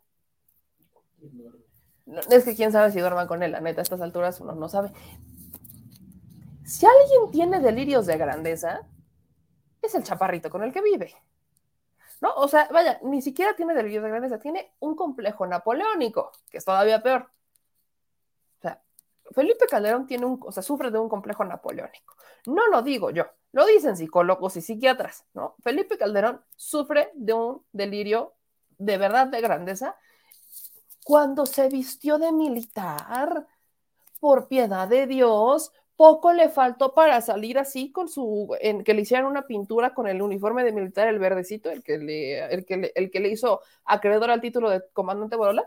O sea, poco le faltó para salir así en una, en un, en una pintura con su manita aquí, ya saben, en, con, con el piecito arriba, en modo Napoleón. Poco le faltó, poco le faltó, nada más poco le faltó. Si no es que lo tiene en su casa, en la sala de su, en la sala de su casa, ¿no? O sea, poco le faltó. Por eso cuando yo escucho a la oposición, siempre recurro a mi mismo argumento. No tienen autoridad moral. El día que alguien tenga una autoridad moral para cuestionar a esta administración, entonces hablamos. Pero no tienen una autoridad moral, porque lo mismo que ellos cuestionan y critican, son lo que ellos hicieron y de verdad ellos sí lo hicieron. Ahora, obviamente el presidente los tiene medidos. Hay que entender que esta, la estrategia del acuerdo es una estrategia es una estrategia política. Y es una estrategia de, ¿se quiere entretener con algo? Espérenme tantito. Ahí está. O sea, les dio carne a los perros. Le dio, le dio un hueso que roer a la oposición. Es lo único que hizo. Y lo sabía, porque lo único que hizo fue ganar tiempo el presidente para poder sacar las obras. Y ahí tienen a la oposición jugando es como si de verdad, y, no hago la comparación porque ustedes saben que yo soy muy fan de los perritos y de todos los animales, pero hagan de cuenta que ahí los tienen dando vueltas buscando su propia cola. Y así están. Y ahí andan. Y buscando la cola, buscando, ahí están. Justamente eso es lo que hicieron. Y cayeron en el juego. La oposición no puede vivir sin el presidente. La oposición simplemente no sabría qué hacer de su vida sin Andrés Manuel López Obrador no sabría qué hacer de su existencia. No sabrían qué hacer, no sabrían qué subir, no sabrían qué... No, no pueden. No pueden vivir sin el presidente. El día que ellos puedan vivir sin el presidente, el día que ellos tengan propuestas, el día que ellos se quiten la máscara, entonces podríamos hablar de elevar el debate. Pero en este momento definitivamente eso no está pasando. Y tal cual, ahí tenemos a la bonita oposición siendo igual de patética. Por eso, vaya, lo que a mí me causa incluso un, un estrés, ¿no? Político, es, estamos, o sea, es, nuestros impuestos están financiando esto, ¿no?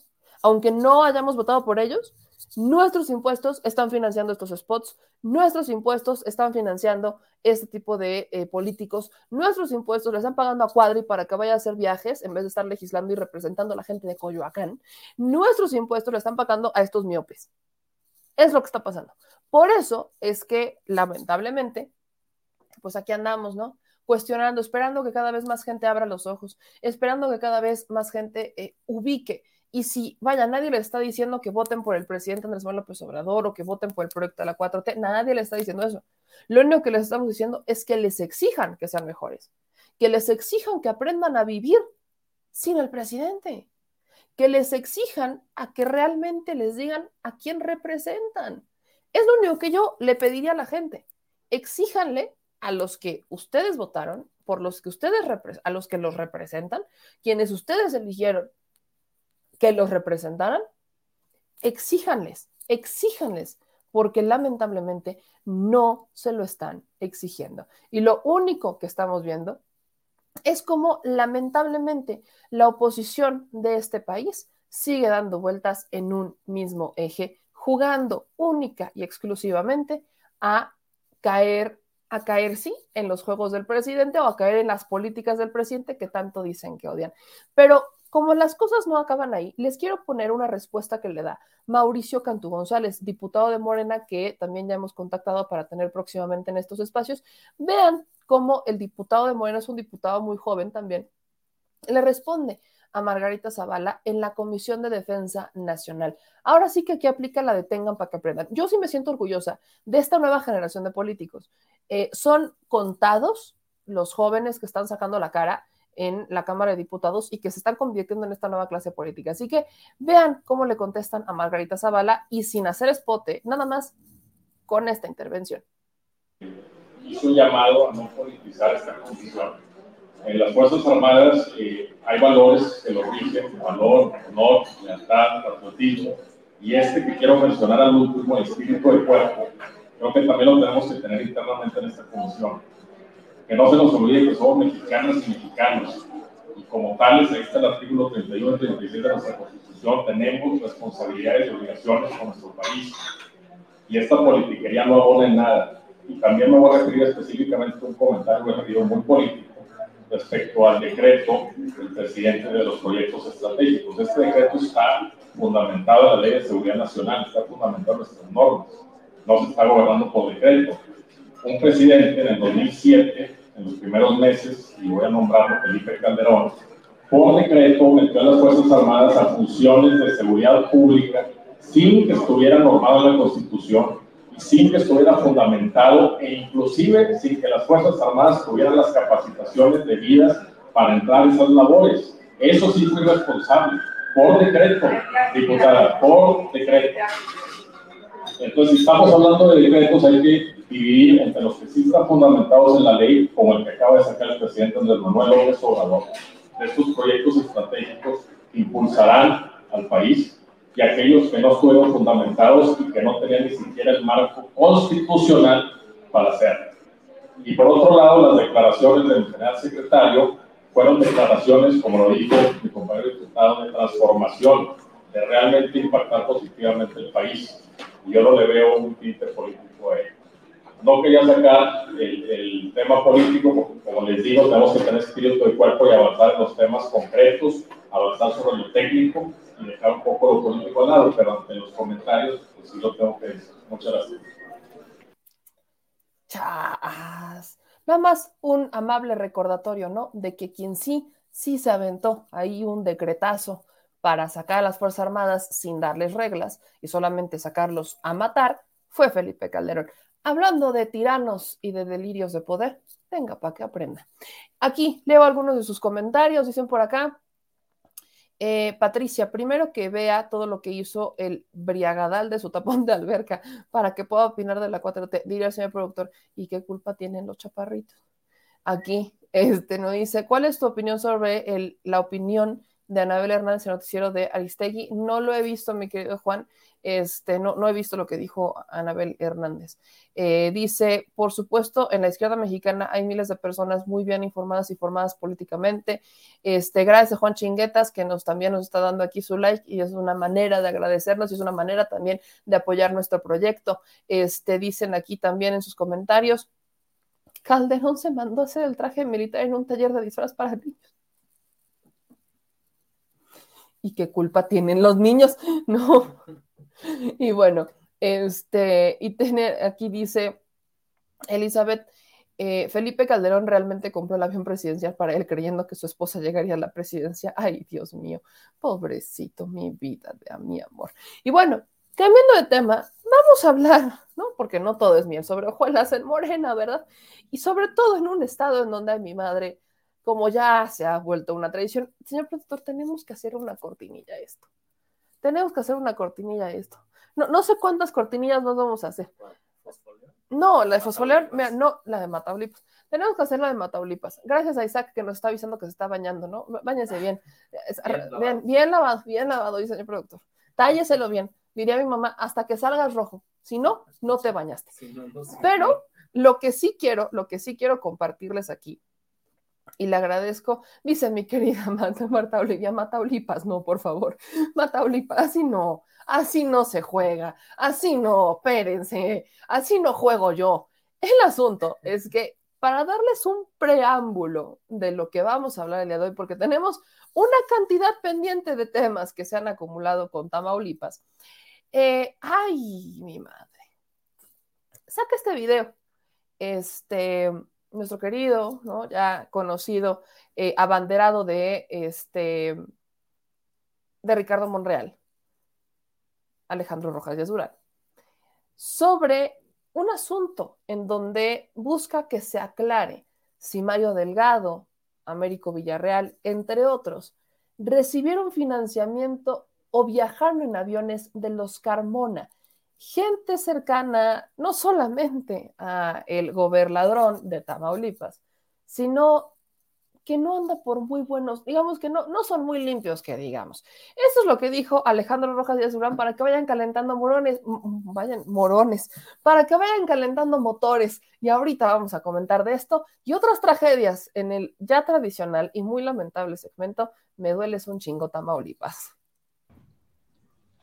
¿Qué tal, Tamaulipas? Soy su amigo y servidor Alejandro Rojas Díaz Durán. Espero que Mario Delgado, el senador Américo Villarreal, el diputado Erasmo González y otros morenistas tamaulipecos aclaren si recibieron o no financiamiento de los Carmona y si usaron o no sus aviones privados. Yo confío en que no, pero si sí lo hicieron, la Comisión Nacional de Honestidad y Justicia de Morena tiene que aplicar una sanción ejemplar, porque si eso ocurrió, entonces estarían violando los principios de Morena y eso es lo que no representa la 4T. Yo confío en que se deslinden, que se aclaren las cosas, porque eso enloda a Morena. No me gustaría que ninguno de ellos estuviera involucrado en esta trama tan compleja y tan oscura. Así que confío en que se deslinden y que den pruebas de que están limpios, porque yo sí estoy limpio. Igual que Rodolfo González Valderrama, que ya aclaró que fue una reunión nada más invitado por ellos, precisamente. Así que yo espero que se deslinden y que aclaren. Gracias, Tamaulipas. Nos vemos pronto. Dice el señor productor que pensó que por un momento estaba viendo a a, Enrique Guzmán. Pero bueno, entre que hacemos campaña y no hacemos campaña, muchas gracias a Víctor Vázquez que nos manda un superchat de 50 pesos. Y mi querida Marta Olivia, muy buenas noches. ¿Cómo estás? No, te oigo. Ay, una disculpa, me quedé muda de la impresión. Me imagino, yo estaba igual. Oye, mi querida Marta, qué gusto tenerte por acá. Ya sabes que esto también es tu casa. ¿Cómo has estado?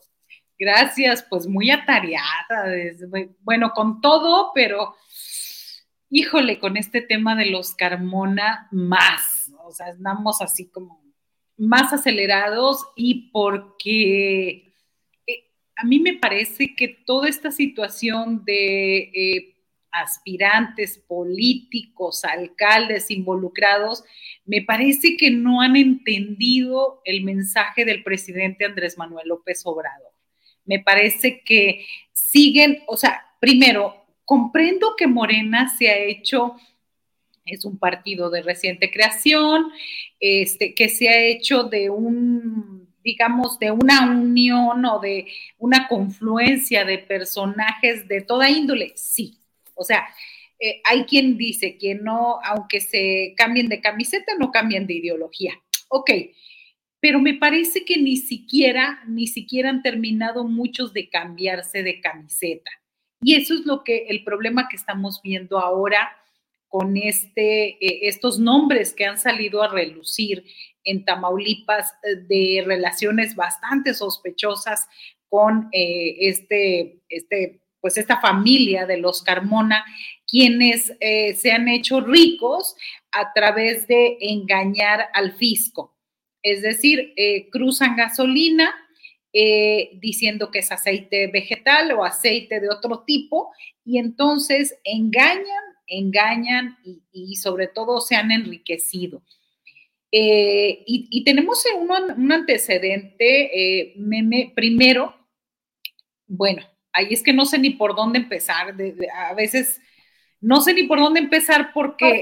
Partamos, por explicarle a la gente quiénes son los Carmona, o sea, quiénes son estos personajes que eh, esta familia, este grupo de eh, empresarios, quiénes son para que la gente vaya entendiendo por qué tenemos el problema. ¿Por qué tenemos el problema acá en Tamaulipas? Primero, los Carmona son eh, dos hermanos, Julio y, Sergio Carmona, quienes son de Reynosa, pero viven en San Pedro Garza García, el municipio más rico del país. Viven en una mansión increíble, y digo mansión increíble, yo no, un alcalde de un municipio pequeño, que es amigo de un amigo mío, muy cercano, me dice, conoció esa, esa residencia y dijo que había un lujo inimaginable, que eh, en su vida jamás había visto una casa así. Yo, obviamente, como reportera, yo quería saber más, pero pues no, no me han huido. Pero bueno, el, punto es que ellos son, eh, digamos, nuevos ricos que se hicieron este, ricos con el huachicoleo fiscal que se ha dado por llamar y donde a través de este dinero este, han apoyado candidaturas, ojo, del Partido Acción Nacional en Tamaulipas, estuvieron financiando a Francisco N en el 2016, es decir, no, no son de ayer o de antier, estuvieron, pero terminaron peleados por falta de acuerdos porque dicen que Francisco N no les cumplió. Ellos también eran proveedores del gobierno del estado de Tamaulipas. Y bueno, al ver las circunstancias, ellos optaron por empezar a migrar a Morena. Es decir, en vez de apoyar a los eh, candidatos y candidatas del PAN, se fueron a apoyar a los de Morena.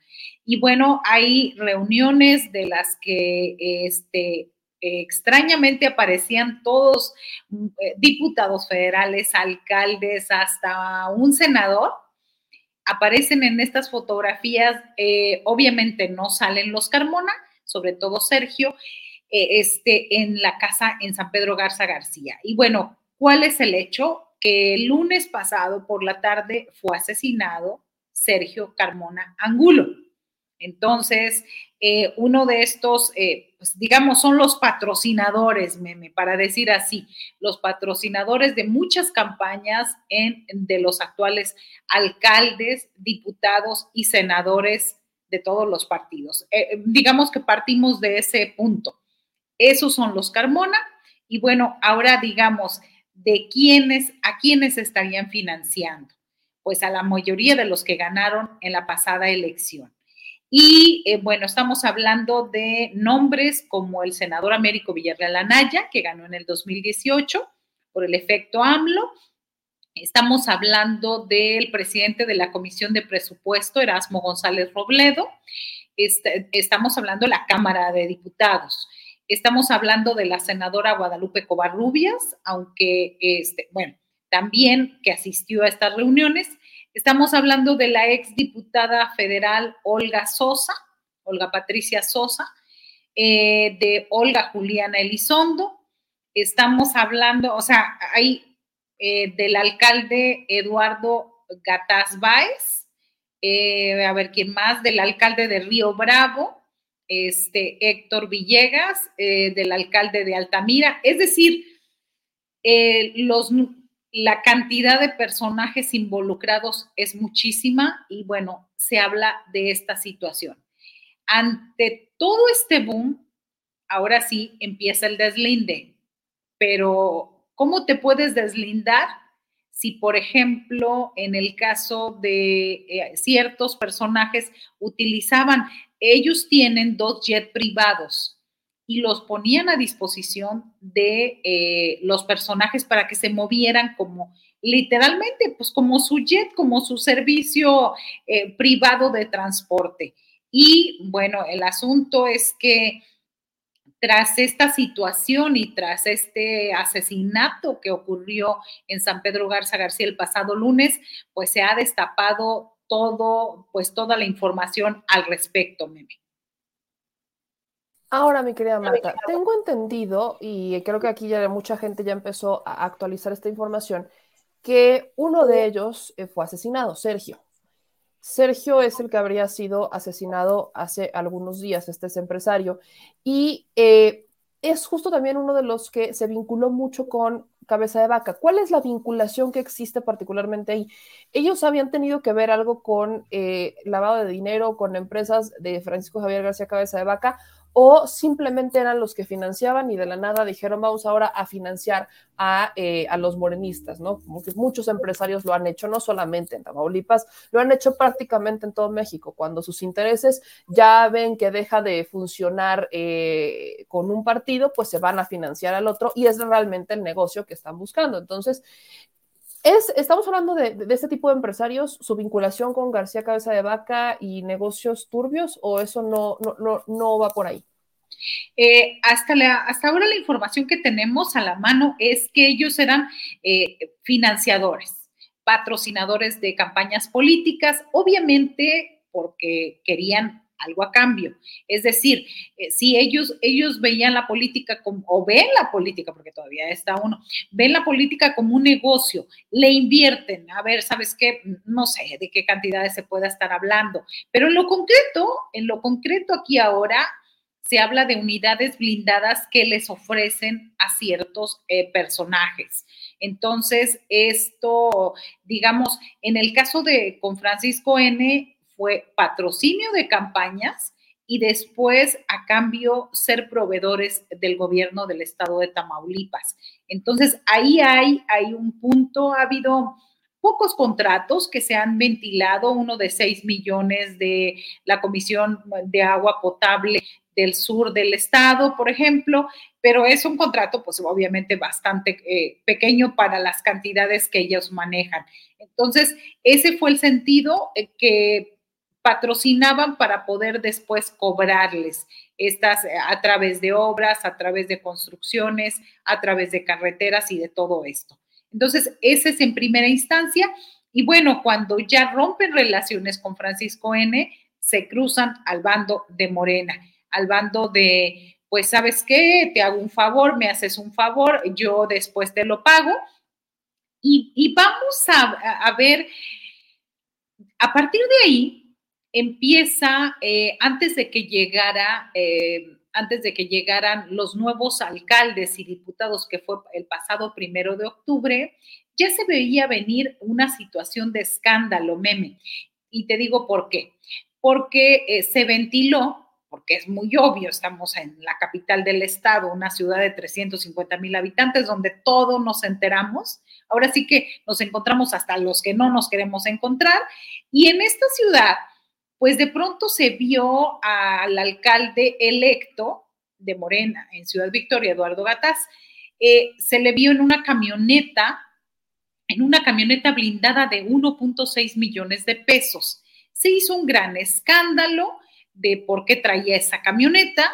Y bueno, por ejemplo, yo lo entrevisté el 13 de septiembre, mucho antes, cuando era candidato electo, y me dijo, es mi camioneta, yo le estoy pagando, no uso avión y este, llevo como tres meses de estarla pagando.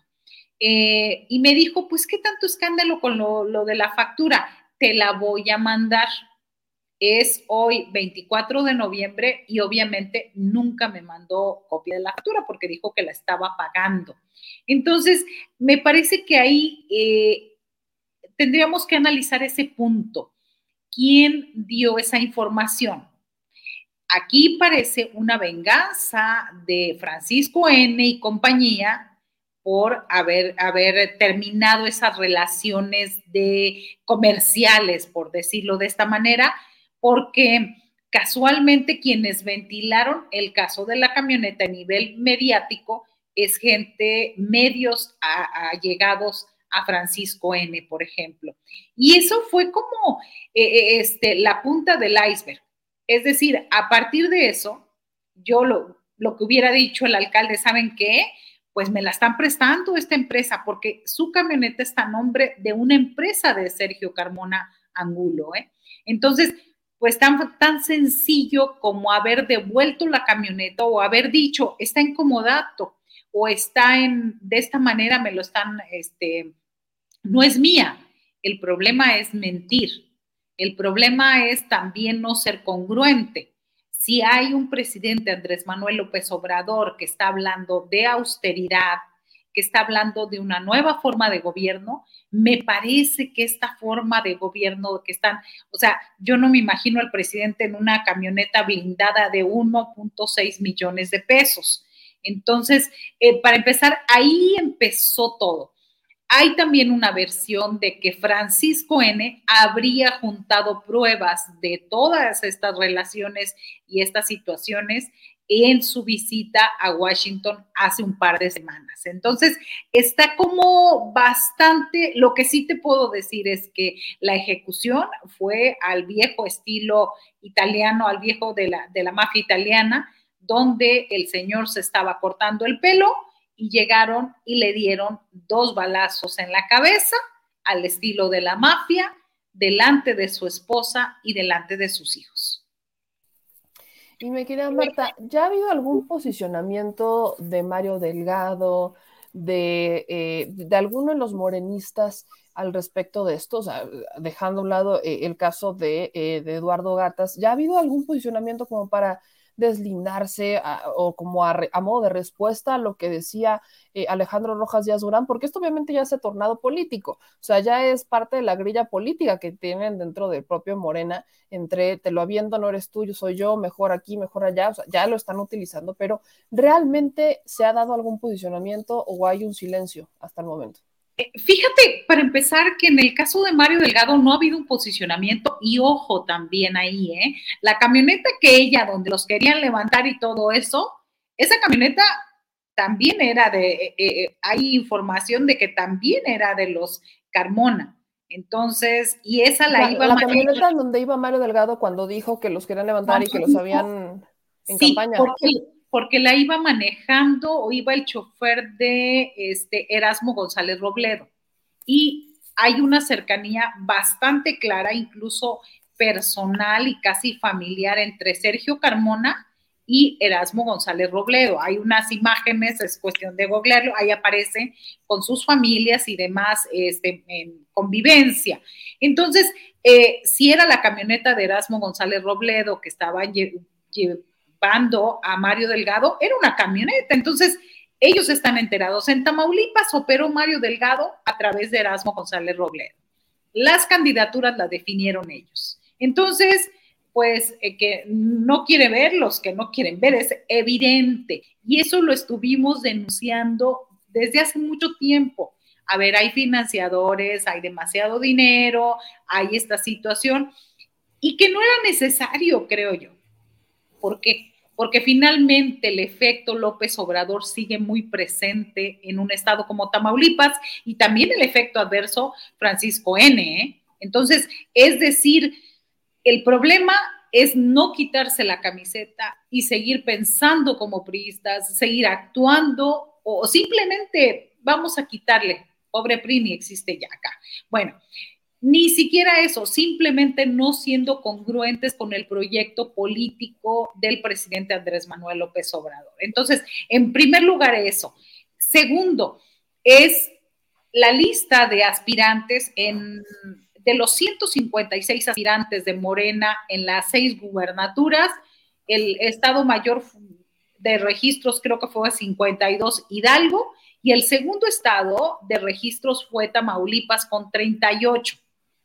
Ya se hizo un filtro, eh, quedan cuatro, dicen que van a aumentar dos más, todavía no se sabe, pero hay cuatro. De esos cuatro, al menos, a ver, estoy hablando de Américo Villarreal Anaya, el senador, estoy hablando del el delegado del superdelegado Rodolfo González Valderrama, estoy hablando de Olga Sosa Ruiz y estoy hablando de Maki Ortiz Domínguez. Estos son, digamos que los finalistas, al menos hasta ahorita. Al menos los Carmona habrían financiado las campañas a la alcaldía de Maki Ortiz Domínguez. Ella lo ha negado. Dicen que hay videos y hay pruebas de las visitas que hacían tanto ella como su hijo a la Ciudad de México, al departamento, un departamento en Polanco de los Carmona y también a San Pedro Garza García pues sí, si yo quiero decir no es cierto, pues yo me voy a aferrar a ese tipo de cosas y a ver, claro, después de que rompe con los Carmona, Maki Ortiz se va con los eh, Cantubarragán, que son los financiadores de toda la vida, los ricos del pueblo de Reynosa. ¿Sí? ¿Y, cómo, cómo, demuestras esto? Pues porque durante su administración municipal, los principales contratistas fueron los Cantubarragán. Entonces, es algo obísimo. Te pago la campaña y después te la cobro. ¿Cuál es el asunto? Que ella es una panista de toda la vida. Eh, la, expulsan del PAN porque su hijo llega con los colores de Morena. Ella lo, felicita y dicen que ese es el motivo para, para expulsarla. El caso es que el problema entre, entre Francisco N. y ella era muy enconado. Tanto, bueno, y bueno, este es el asunto, que ella se va a Morena. Versiones señalan que esa candidatura de su hijo le habría costado 10 millones de dólares. Son las versiones, son las versiones que se habían habrían entregado, versiones también, hay que subrayarlo a Mario Delgado. Entonces, el punto es, eh, cuando tú hablabas de deslindes, eh, Maki Ortiz este, mandó un comunicado ayer, su oficina de prensa, donde señala, los tamaulipecos merecen saber la verdad. Eh, merece Tamaulipas que sus candidatos y funcionarios aclaren si tienen conflictos de interés. Eh, este, dice, yo no señalo a nadie porque no tengo pruebas, pero sí es muy importante que quien aspire a gobernar Tamaulipas del partido que sea se deslinde y aclare el más mínimo cuestionamiento que se haga con respecto a recursos económicos o en especie que haya recibido. Ella lo dijo ayer. No dice nada del financiamiento de los eh, Cantú Barragán, por ejemplo. No dice que en las, en las campañas de 2018, 2019 fue apoyada también por los Carmona, con quienes se peleó bueno, vamos a dejar Maki Ortiz. Olga Sosa Ruiz. Hace poco la exdiputada federal por Encuentro Social, después por Morena, yo la veía mucho, eh, muy activa. Por ejemplo, iba al Senado y ella estaba hablando ahí afuera en ruedas de prensa, afuera del Senado, y yo decía, ¿qué está haciendo? Ella no es senadora, ella está acompañando a la senadora Guadalupe Covarrubias se me hacía extraño. Luego la veía en reuniones con diputados, alcaldes electos y demás, y, otra vez la volví a ver. Bueno, el nexo es que era muy cercana a Sergio Carmona Angulo. Entonces, ahí está la relación de, en el caso de ella, vamos hablando de las dos aspirantes. Sigue Américo Villarreal Anaya, que es el senador dicen que él era el mm, cliente más frecuente de utilizar las unidades, los jets privados que tienen los Carmona en Tamaulipas, que era asiduo y sobre todo en su informe de labores, que fue el pasado mes de septiembre, él estuvo presentando a Sergio Carmona con varios de los presentes ahí. Estuvo, eh, digamos, pues así literal, presentándolo, no voy a decir lucí, luciéndolo, presumiéndolo, simplemente como eh, presentando a este señor con los eh, invitados a su informe informe legislativo, que la verdad fue pues el destape para ser aspirante de eh, la candidatura de Morena. Entonces, esta es la circunstancia, ellos están, y bueno, ¿quién sí se deslinda? El superdelegado Rodolfo González Valderrama, donde mañosamente, hay que decirlo, entre gitanos no nos leemos la mano, este, él siempre ha estado apartado de este grupo de los Carmona. Incluso un dirigente de la CTM en Miguel Alemán nos dijo, este, los Carmona van a apoyar a cualquiera más a un, al senador, pero nunca a Rodolfo González Valderrama, así como clarito. Eh, eh, el, periódico Reforma el martes publica la foto de los eh, a quienes habría apoyado económicamente los Carmona. Y en primer lugar aparece Rodolfo González Valderrama. ¿Qué hizo el señor? que es el delegado de programas sociales de desarrollo en Tamaulipas, les manda una carta aclaratoria como grupo Reforma, ¿sí? Que es el norte, Reforma y Mural por si ya saben que como grupo se pasan todas las notas o muchas notas y más estas de impacto, ¿no? Y sobre todo esa imagen donde aparecía él y, señalan en una línea nada más, también estaría involucrado. O sea, el caso ahí, la intención del grupo Reforma es meterlos a todos en el mismo paquete. Él manda una carta aclaratoria, solamente el periódico El Norte la publica. ¿Por qué? Yo no sé, habría que preguntarle a Reforma por qué no, si hay un derecho de réplica, por qué no lo publican, ¿verdad? No, porque no parejo, ¿no? Claro, entonces él hace la aclaración siguiente, donde él dice, no tengo ninguna relación, voy a eh, leértela en un segundo más, exactamente lo que está diciendo, Obviamente, eh, reforma, lo, perdón, el norte lo que hace es mocha y manda a la sección de comentarios este, esta situación, la manda a los comentarios. Creo que te mandé también la imagen. dice este, sobre la nota publicada, donde dice, señalan ligas de morenistas con Sergio Carmona, niego alguna relación política, empresarial, comercial o financiera con las empresas de la familia Carmona. Y subraya, el hecho de haber coincidido en reuniones públicas o sociales abiertas con ciudadanas y ciudadanos tamaulipecos no me vincula ni me liga a sus actividades, entre comillado comerciales, empresariales o financieras de cualquier índole.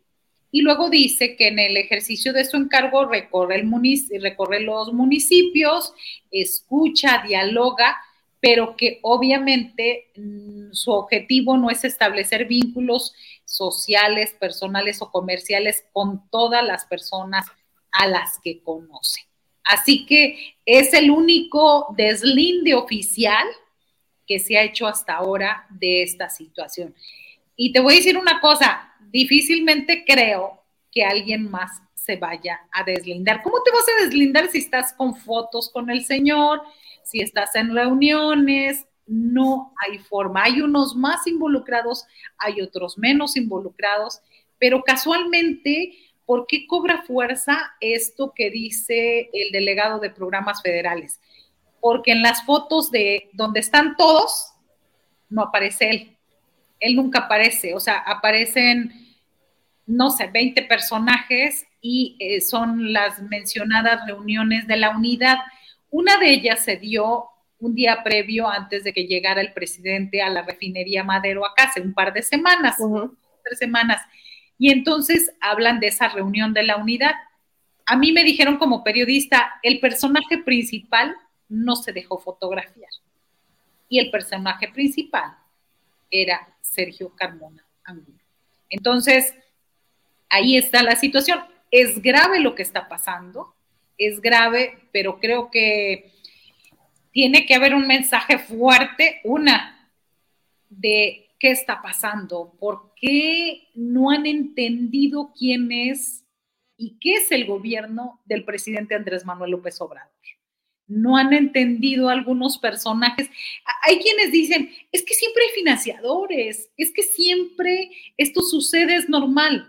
Me parece que en la cuarta T no debe ser normal, porque se buscó una nueva forma de gobierno y nuevos eh, o actores congruentes, con honestidad, con transparencia. Lo que dijo el presidente, lo recuerdo muy bien cuando eh, el asunto de Santiago Nieto Castillo, o sea, dijo, yo no salgo, este, yo estoy aquí trabajando, yo no, o sea, prefiero, voy un, salgo, digamos así, como reunión social con mi esposa, este, o dijo con Beatriz, una vez al año en nuestra cena de aniversario.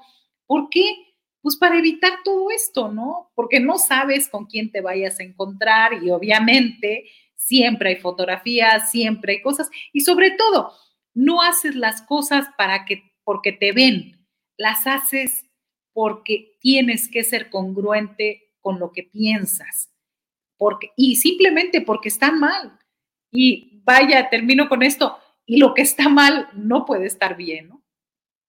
Estoy de acuerdo contigo, al final es un tema de congruencia. Estamos hablando de congruencia con el proyecto y vaya, sobre todo cuando están haciendo campaña con el nombre del presidente, porque ya ni siquiera hacen campaña con el yo, esta es mi agenda y esto es lo que yo quiero hacer, bla, bla, sino que hacen campaña con los programas federales, hacen campaña con el nombre del presidente. Al final es lo que hemos criticado. O sea, no, el presidente no nos va a durar toda la vida. O sea, el presidente en tres años más ya se va, termina su periodo y adiós. ¿Qué va a pasar después de esos tres años? Bueno, pues ahí es en donde tendría que haber quedado este legado y vemos que al final pues se suben en un ladrillito, se marean y eh, pues terminan cediendo, como dirían, eh, como dice el propio presidente, a las, al canto de las sirenas, mi querida Marta. Es muy lamentable. Así es, y solamente hay que googlear ahí las imágenes de los amigos de Carmona en Tamaulipas y aparece José Ramón Gómez Leal, el cuñado de Francisco N., aparece este, pues todos, todos los diputados federales, diputados locales, alcaldes, este, es decir, híjole, yo creo que la lucha contra la corrupción del presidente tiene que llegar a todas partes. No se pueden tener resultados distintos si se sigue pensando igual que antes. A mí esa es una situación que me preocupa muchísimo y bueno, como periodista, como ciudadana y como en un estado como Tamaulipas o sea, no olvidemos que Tamaulipas es el estado de los estados con mayor número de desapariciones, con el mayor grado de inseguridad y con a pesar de las campañas del gobierno de Francisco N., no se puede transitar en Tamaulipas, no se tiene, eh, eh, se tiene un cártel de policías al servicio de Francisco N., que mata migrantes y siguen impunes, que mata a mexicanos y sigue como si nada, desaparecen gente. Entonces, esto es mucho más preocupante. No se puede pensar que llegar a la política es para lucrar. Se tiene que pensar como un hecho de servir. Y si vamos a las raíces juaristas, es ya era el privilegio de, de que confiaran en ti y en tu persona para dirigir un pueblo, una comunidad, un estado. Ya con eso debería ser suficiente, ¿no?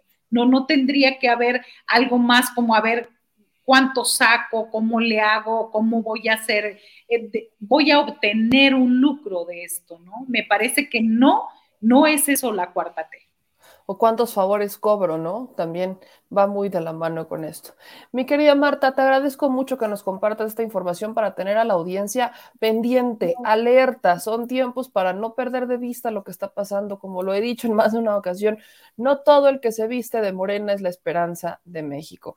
¿En dónde pueden seguirte, mi querida Marta, para estar pendiente de la información? Cuéntame, Claro, este, estamos en el canal de YouTube como en un 2x3 Tamaulipas, también estamos en Facebook, transmitimos de lunes a viernes de 8 a 9.30 de la noche, a veces nos pasamos un poquito más, ya saben esto.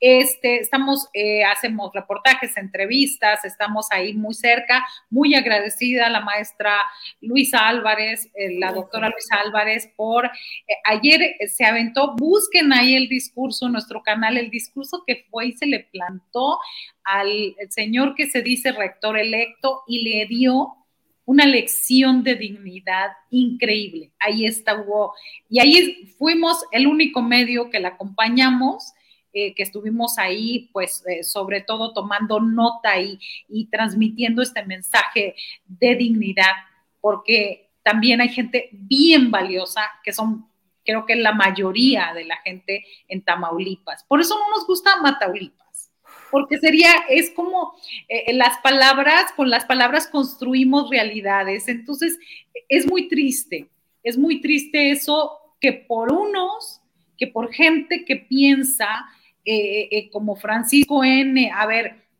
rápido, porque no quiero que se me pase, hay un fondo de seguridad para los municipios.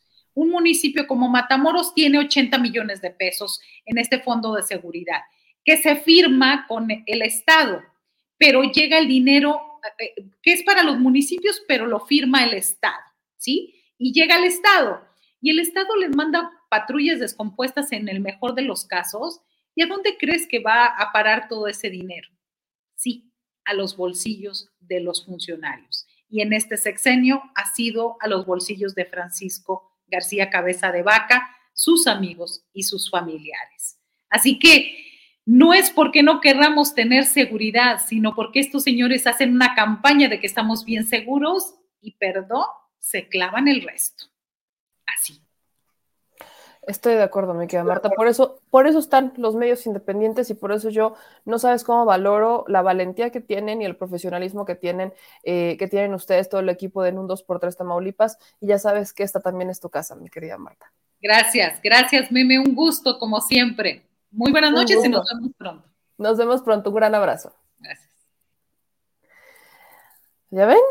¿Ven por qué hay que abrir los ojos? ¿Ven por qué hay que abrir los ojos? De verdad que luego hay, hay, hay, hay cosas y hay escenarios en donde lamentablemente, se los vuelvo a decir, no todo el que se viste de morena es la esperanza de México. Punto. Y oigan, el presidente se fue a Zacatecas, ¿no? Mañana la conferencia de prensa va a ser en Zacatecas y se presentó este plan de apoyo en Zacatecas. El gobernador es David Monreal, hermano del senador Ricardo Monreal. Y prácticamente lo que le pide eh, Monreal a el presidente López Obrador es que le apoye con la estrategia de seguridad. Obviamente, en, este, en estos eventos de plan de apoyo, lo que se está viendo, pues es que se habla de cómo va la inversión en seguridad, cómo va la inversión turística, cómo va la inversión en desarrollo, cómo va la inversión en empleos, este, con los programas del bienestar, por supuesto que en temas de seguridad, que mañana en la conferencia de prensa muy probablemente veremos el resumen del asunto de seguridad, que es preocupante. Hoy, si no estoy mal, aparecieron otros cuerpos, si no estoy mal, son ocho cuerpos los que aparecieron hoy de nueva cuenta. Ya habíamos visto diez cuerpos, hoy aparecen otros cuerpos en Zacatecas y el presidente justo mencionaba en la mañanera que es un asunto de eh, disputa por el terreno es una disputa por el terreno entre dos grupos, particularmente un grupo en contra del cártel Jalisco Nueva Generación. Entonces, esta disputa de terreno, esta disputa de espacio, eh, es lo que está eh, sacando eh, este tipo de notas y de este tipo de situaciones bastante lamentables. El asunto es que hoy el presidente pues da este mensaje. hay un tema con la agricultura, ¿no? También agradecen las remesas, agradecen las remesas en Zacatecas y agradece el presidente Nueva Cuenta que eh, el apoyo de los paisanos pero particularmente dice David Monreal que él le preguntó a la gente que qué quería que el presidente, qué le dirían al presidente o qué le pedirían al presidente y que incluso los paisanos, además de agradecerle que mencionara frente al presidente de Estados Unidos lo de la regularización de, de su situación migratoria en Estados Unidos, pues también el tema de seguridad. Así que el gran pendiente de Zacatecas, como el de gran parte de los estados, es la seguridad. Pero quiero compartirles un poco de lo que mencionó el presidente Andrés Manuel López Obrador en este evento por el plan de apoyo a Zacatecas que terminó como a las nueve, un poquito, eh, un poquito pasadas las nueve de la noche. A continuar apoyando eh, con los programas de bienestar. Eh, estoy de acuerdo con David que estos programas han ayudado mucho porque se dispersan fondos, recursos en todas las comunidades. No hay una pequeña comunidad en donde no se reciba, cuando menos, un apoyo, un programa de bienestar. Esto es en Zacatecas y es en todo el país. Es realmente un timbre de orgullo, una gran satisfacción el que podamos atender a todos y darle preferencia a los más pobres, a los más necesitados. También coincido con David en que eh, las remesas han ayudado mucho, son como una bendición, porque en estos años de mayor crisis por la pandemia, nuestros paisanos están enviando más recursos. Eh, en lo que va de este año, solo de enero a septiembre, según eh, datos del Banco de México, eh, en Zacatecas se han recibido 1.150 millones de dólares. Es lo que han enviado nuestros paisanos zacatecanos a sus familias. Estaba yo haciendo las cuentas y estamos eh, hablando de 2.600 2.600 millones de pesos mensuales. 2.600 millones de pesos mensuales. Y sí, este, como mm, cerca de 25 mil millones, 30 mil millones aproximadamente de pesos al año eh, es eh, una derrama importantísima porque lo mismo como los programas de bienestar va abajo y eso es lo que ayuda mucho a la gente. Muchas gracias, paisanos, y este, por eso estaba yo eh, obligado, además de que es una convicción, no podía yo dejar de mencionar en la Casa Blanca el compromiso que hizo el presidente Biden de regularizar la situación de 11 millones de migrantes. Tenía que decirlo eh, públicamente, lo dije dos veces, eh, lo dije en la reunión eh, bilateral y lo dije en la reunión trilateral.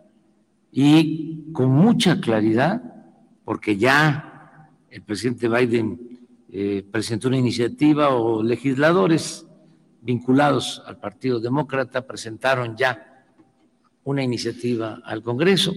Con mucha claridad expresé que íbamos nosotros con respeto a darle seguimiento a esa iniciativa para ver eh, qué eh, decisión iban a tomar los legisladores de los dos partidos. Como se dice en el béisbol, hoy también lo repetí, los vamos a estar fildeando a los legisladores del Partido Demócrata y del Partido Republicano, de manera muy respetuosa. Y en su momento nos vamos a manifestar con toda franqueza, porque se trata de un asunto de justicia. Se trata de un asunto de justicia. El presidente vuelve a reafirmar este compromiso con nuestros paisanos. Esto es parte de lo que mencionó hace unos momentos en la conferencia por el rescate de Zacatecas. Y antes de que nos vayamos, yo solo quiero eh, felicitar a Margo Cortés. Yo, yo lo quiero felicitar, porque cada día me sorprende más. Ahora fichó a César Costa, ¿no? Ahora fichó a César Costa, Marco Cortés. Qué agradable sujeto, de verdad qué agradable sujeto. Ahora fichó a César Costa para nombrarlo como coordinador de medio ambiente, sustentabilidad y cambio climático del Partido Acción Nacional. Increíble, sorprendente, muchas felicidades. Pero bueno, mis ahí tienen al César Costa de la política mexicana, Gabrielito Cuadri, este, regresando de la COP26 para convertirse en el coordinador de medio ambiente sustentabilidad y cambio climático del Partido Acción Nacional. Qué belleza, ¿no? Qué belleza, qué verdadera chulada. No, les digo, ahí está nuestro querido César Costa de la política mexicana. Aunque la neta, la neta, creo que, creo que le estoy inventando un poquito a la mami a César Costa, ¿no? O sea, a estas alturas creo que sí, creo que sí, ¿no? Sí, sí, sí, o sea, creo que sí le estoy inventando un poquito la madre a César Costa, ¿no? O sea, miren, aquí está la comparación versus uno. Bueno, no la puedo poner, señor productor, porque no, no me deja la, la computator pero no, no, es que no le ha activado la. No le ha activado el señor productor aquí con el alma en un hilo. Ah, no, pero es que la voy a tener que compartir desde, su WhatsApp. Mira, aquí la voy a compartir, señor productor. Nada más para que le cale una, un poquito este, al César Costa. Les digo, ¿no? Ahí anda, el tío César Costa. ¿No? Ahí está el, el tío César Costa era galán, de otro no. Cuadri no es galán, pero ni de barrio. O sea, vaya, ni, aunque, ni aunque se quiso poner en la mil amores, pudo levantar algo más que lamentos. Lo único que levanta Cuadri en la calle son lamentos. Pero pobre César Costa, tienen razón, pobre César Costa, pobre César Costa, ¿no? Disculpe usted, señor. Disculpe usted, señor César Costa. Disculpe usted, papá soltero. Pero bueno, el, el ecoloco, este sí le queda bien, el ecoloco sí le queda bien, excelente. El ecoloco, Bien dicho, bien dicho, mi querido Rivas. Bien, bien dicho. El Ecoloco. El Ecoloco será el nuevo coordinador de este, sustentabilidad del Partido Acción Nacional. Ojalá lo primero que logre que logre coordinar es el medio ambiente en el Partido Acción Nacional, la sustentabilidad del partido y el cambio climático ante tanta babosada que hace Marco Cortés. Pero bueno, dicho eso, ya nos vamos. Ya nos vamos, mis queridas chuladas y chulados. Mis chilitos bellos y divinos, es Gargamel.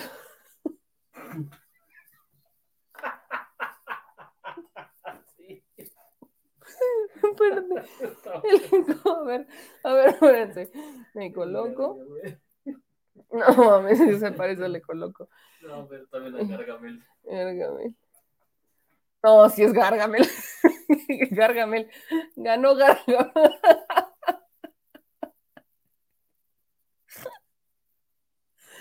No se pasen, manda. Pobre Gargamel. O sea, a todo esto, pobre Gargamel.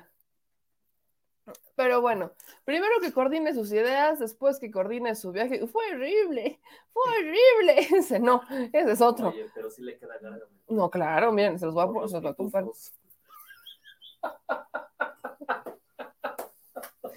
Decidido, Gargamel, Gargamel y los pitufos. Ahí lo tienen, es más, se los voy a compartir. Usted googleele. Miren nada más. Miren nada más qué chulada. Ahí anda.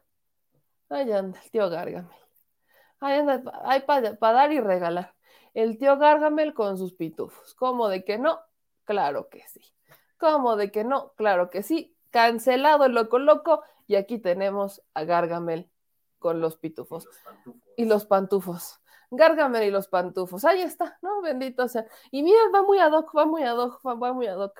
Eh, eh, quiere decir que sí, efectivamente, Marco Cortés acaba de fichar a Gargamel y ahí tenemos a los pantufos.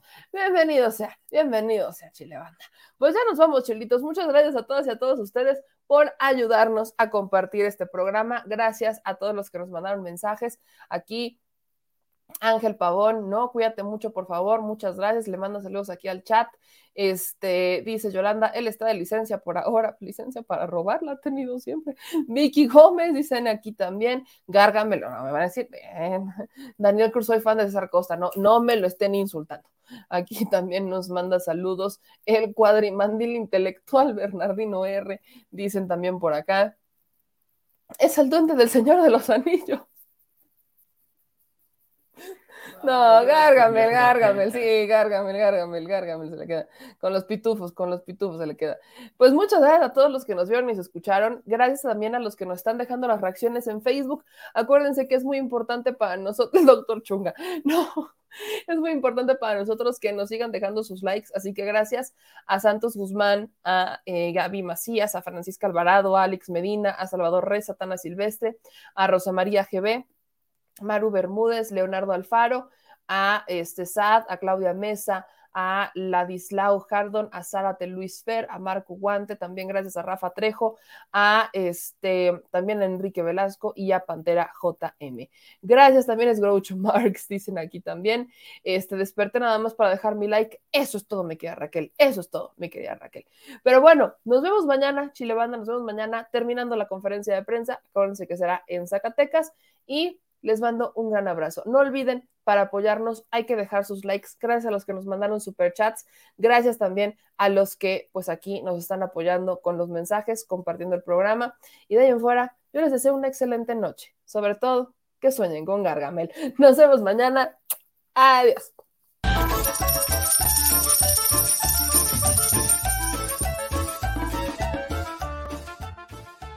Al Chile.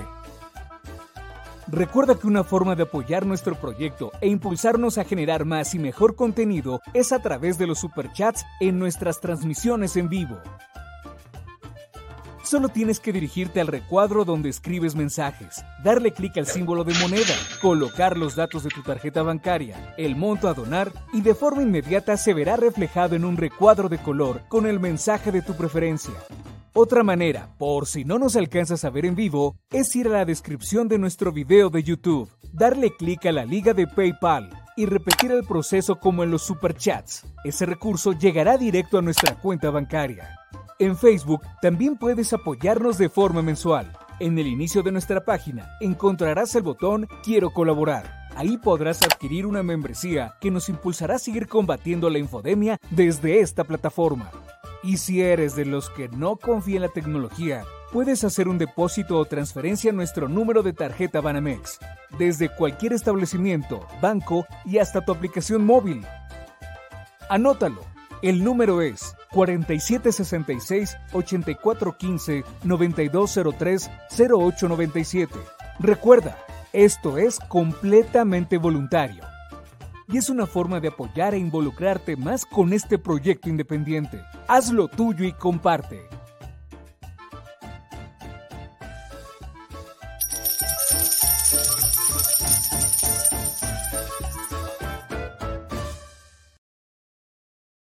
Si estás en Puebla y quieres un café que de verdad sepa a café, ve a en Café. Vas a encontrar postres, variedad de cafés y tés, pero sobre todo un precio justo y sabor inigualable. Por la pandemia, su servicio es solo para llevar, pero de verdad no te lo puedes perder.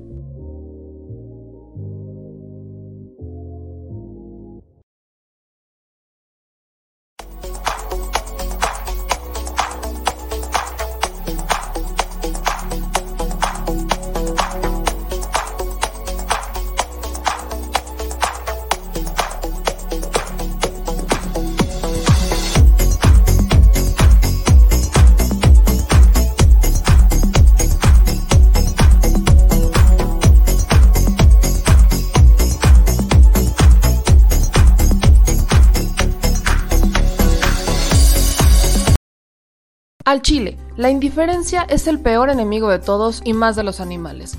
Los últimos datos del INEGI señalan que en México existen cerca de 18 millones de perros y alrededor del 70% viven en las calles, es decir, casi 13 millones han sido abandonados, extraviados o nacieron en las calles. Esto posiciona a México como el primer país de América Latina con mayor índice de perros abandonados y también con mayor indiferencia al tema. El abandono es un fenómeno que afecta a perros y gatos de todo tipo, no entiende de edades o de razas. El 20% de perros y el 11% de gatos abandonados son de pura raza, mientras que el resto son mestizos. Por otro lado, la mayoría de perros y gatos llegan al refugio en la edad adulta, aunque también son recogidos cachorros y animales de edad avanzada. El maltrato animal también está presente y nuestro país aún está en pañales, pese a que se está comenzando a legislar para crear sanciones más severas a quienes cometan ese tipo de delitos. Por eso es importante la participación ciudadana y pedimos tu ayuda. Es hora de dejar de callar y ayudar a darles voz a quienes siempre están ahí para darnos una patita. Educar, esterilizar, identificar, reflexionar y adoptar es básico para revertir la tendencia pero si tú no tienes la posibilidad de adoptar o rescatar, ayuda a diferentes organizaciones que ya lo hacen. Angelitos peludos.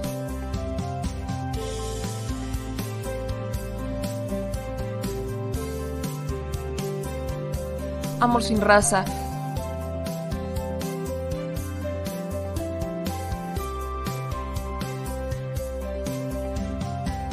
Frida Puebla.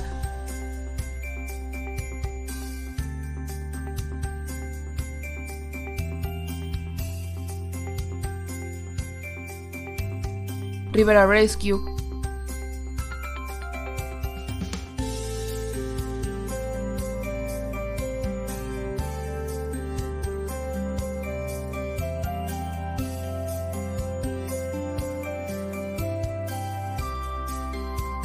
Voz Animal MX,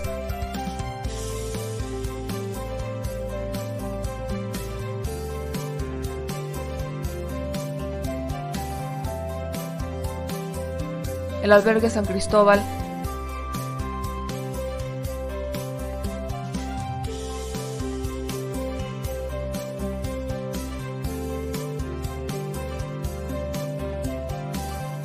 Fundación Toby.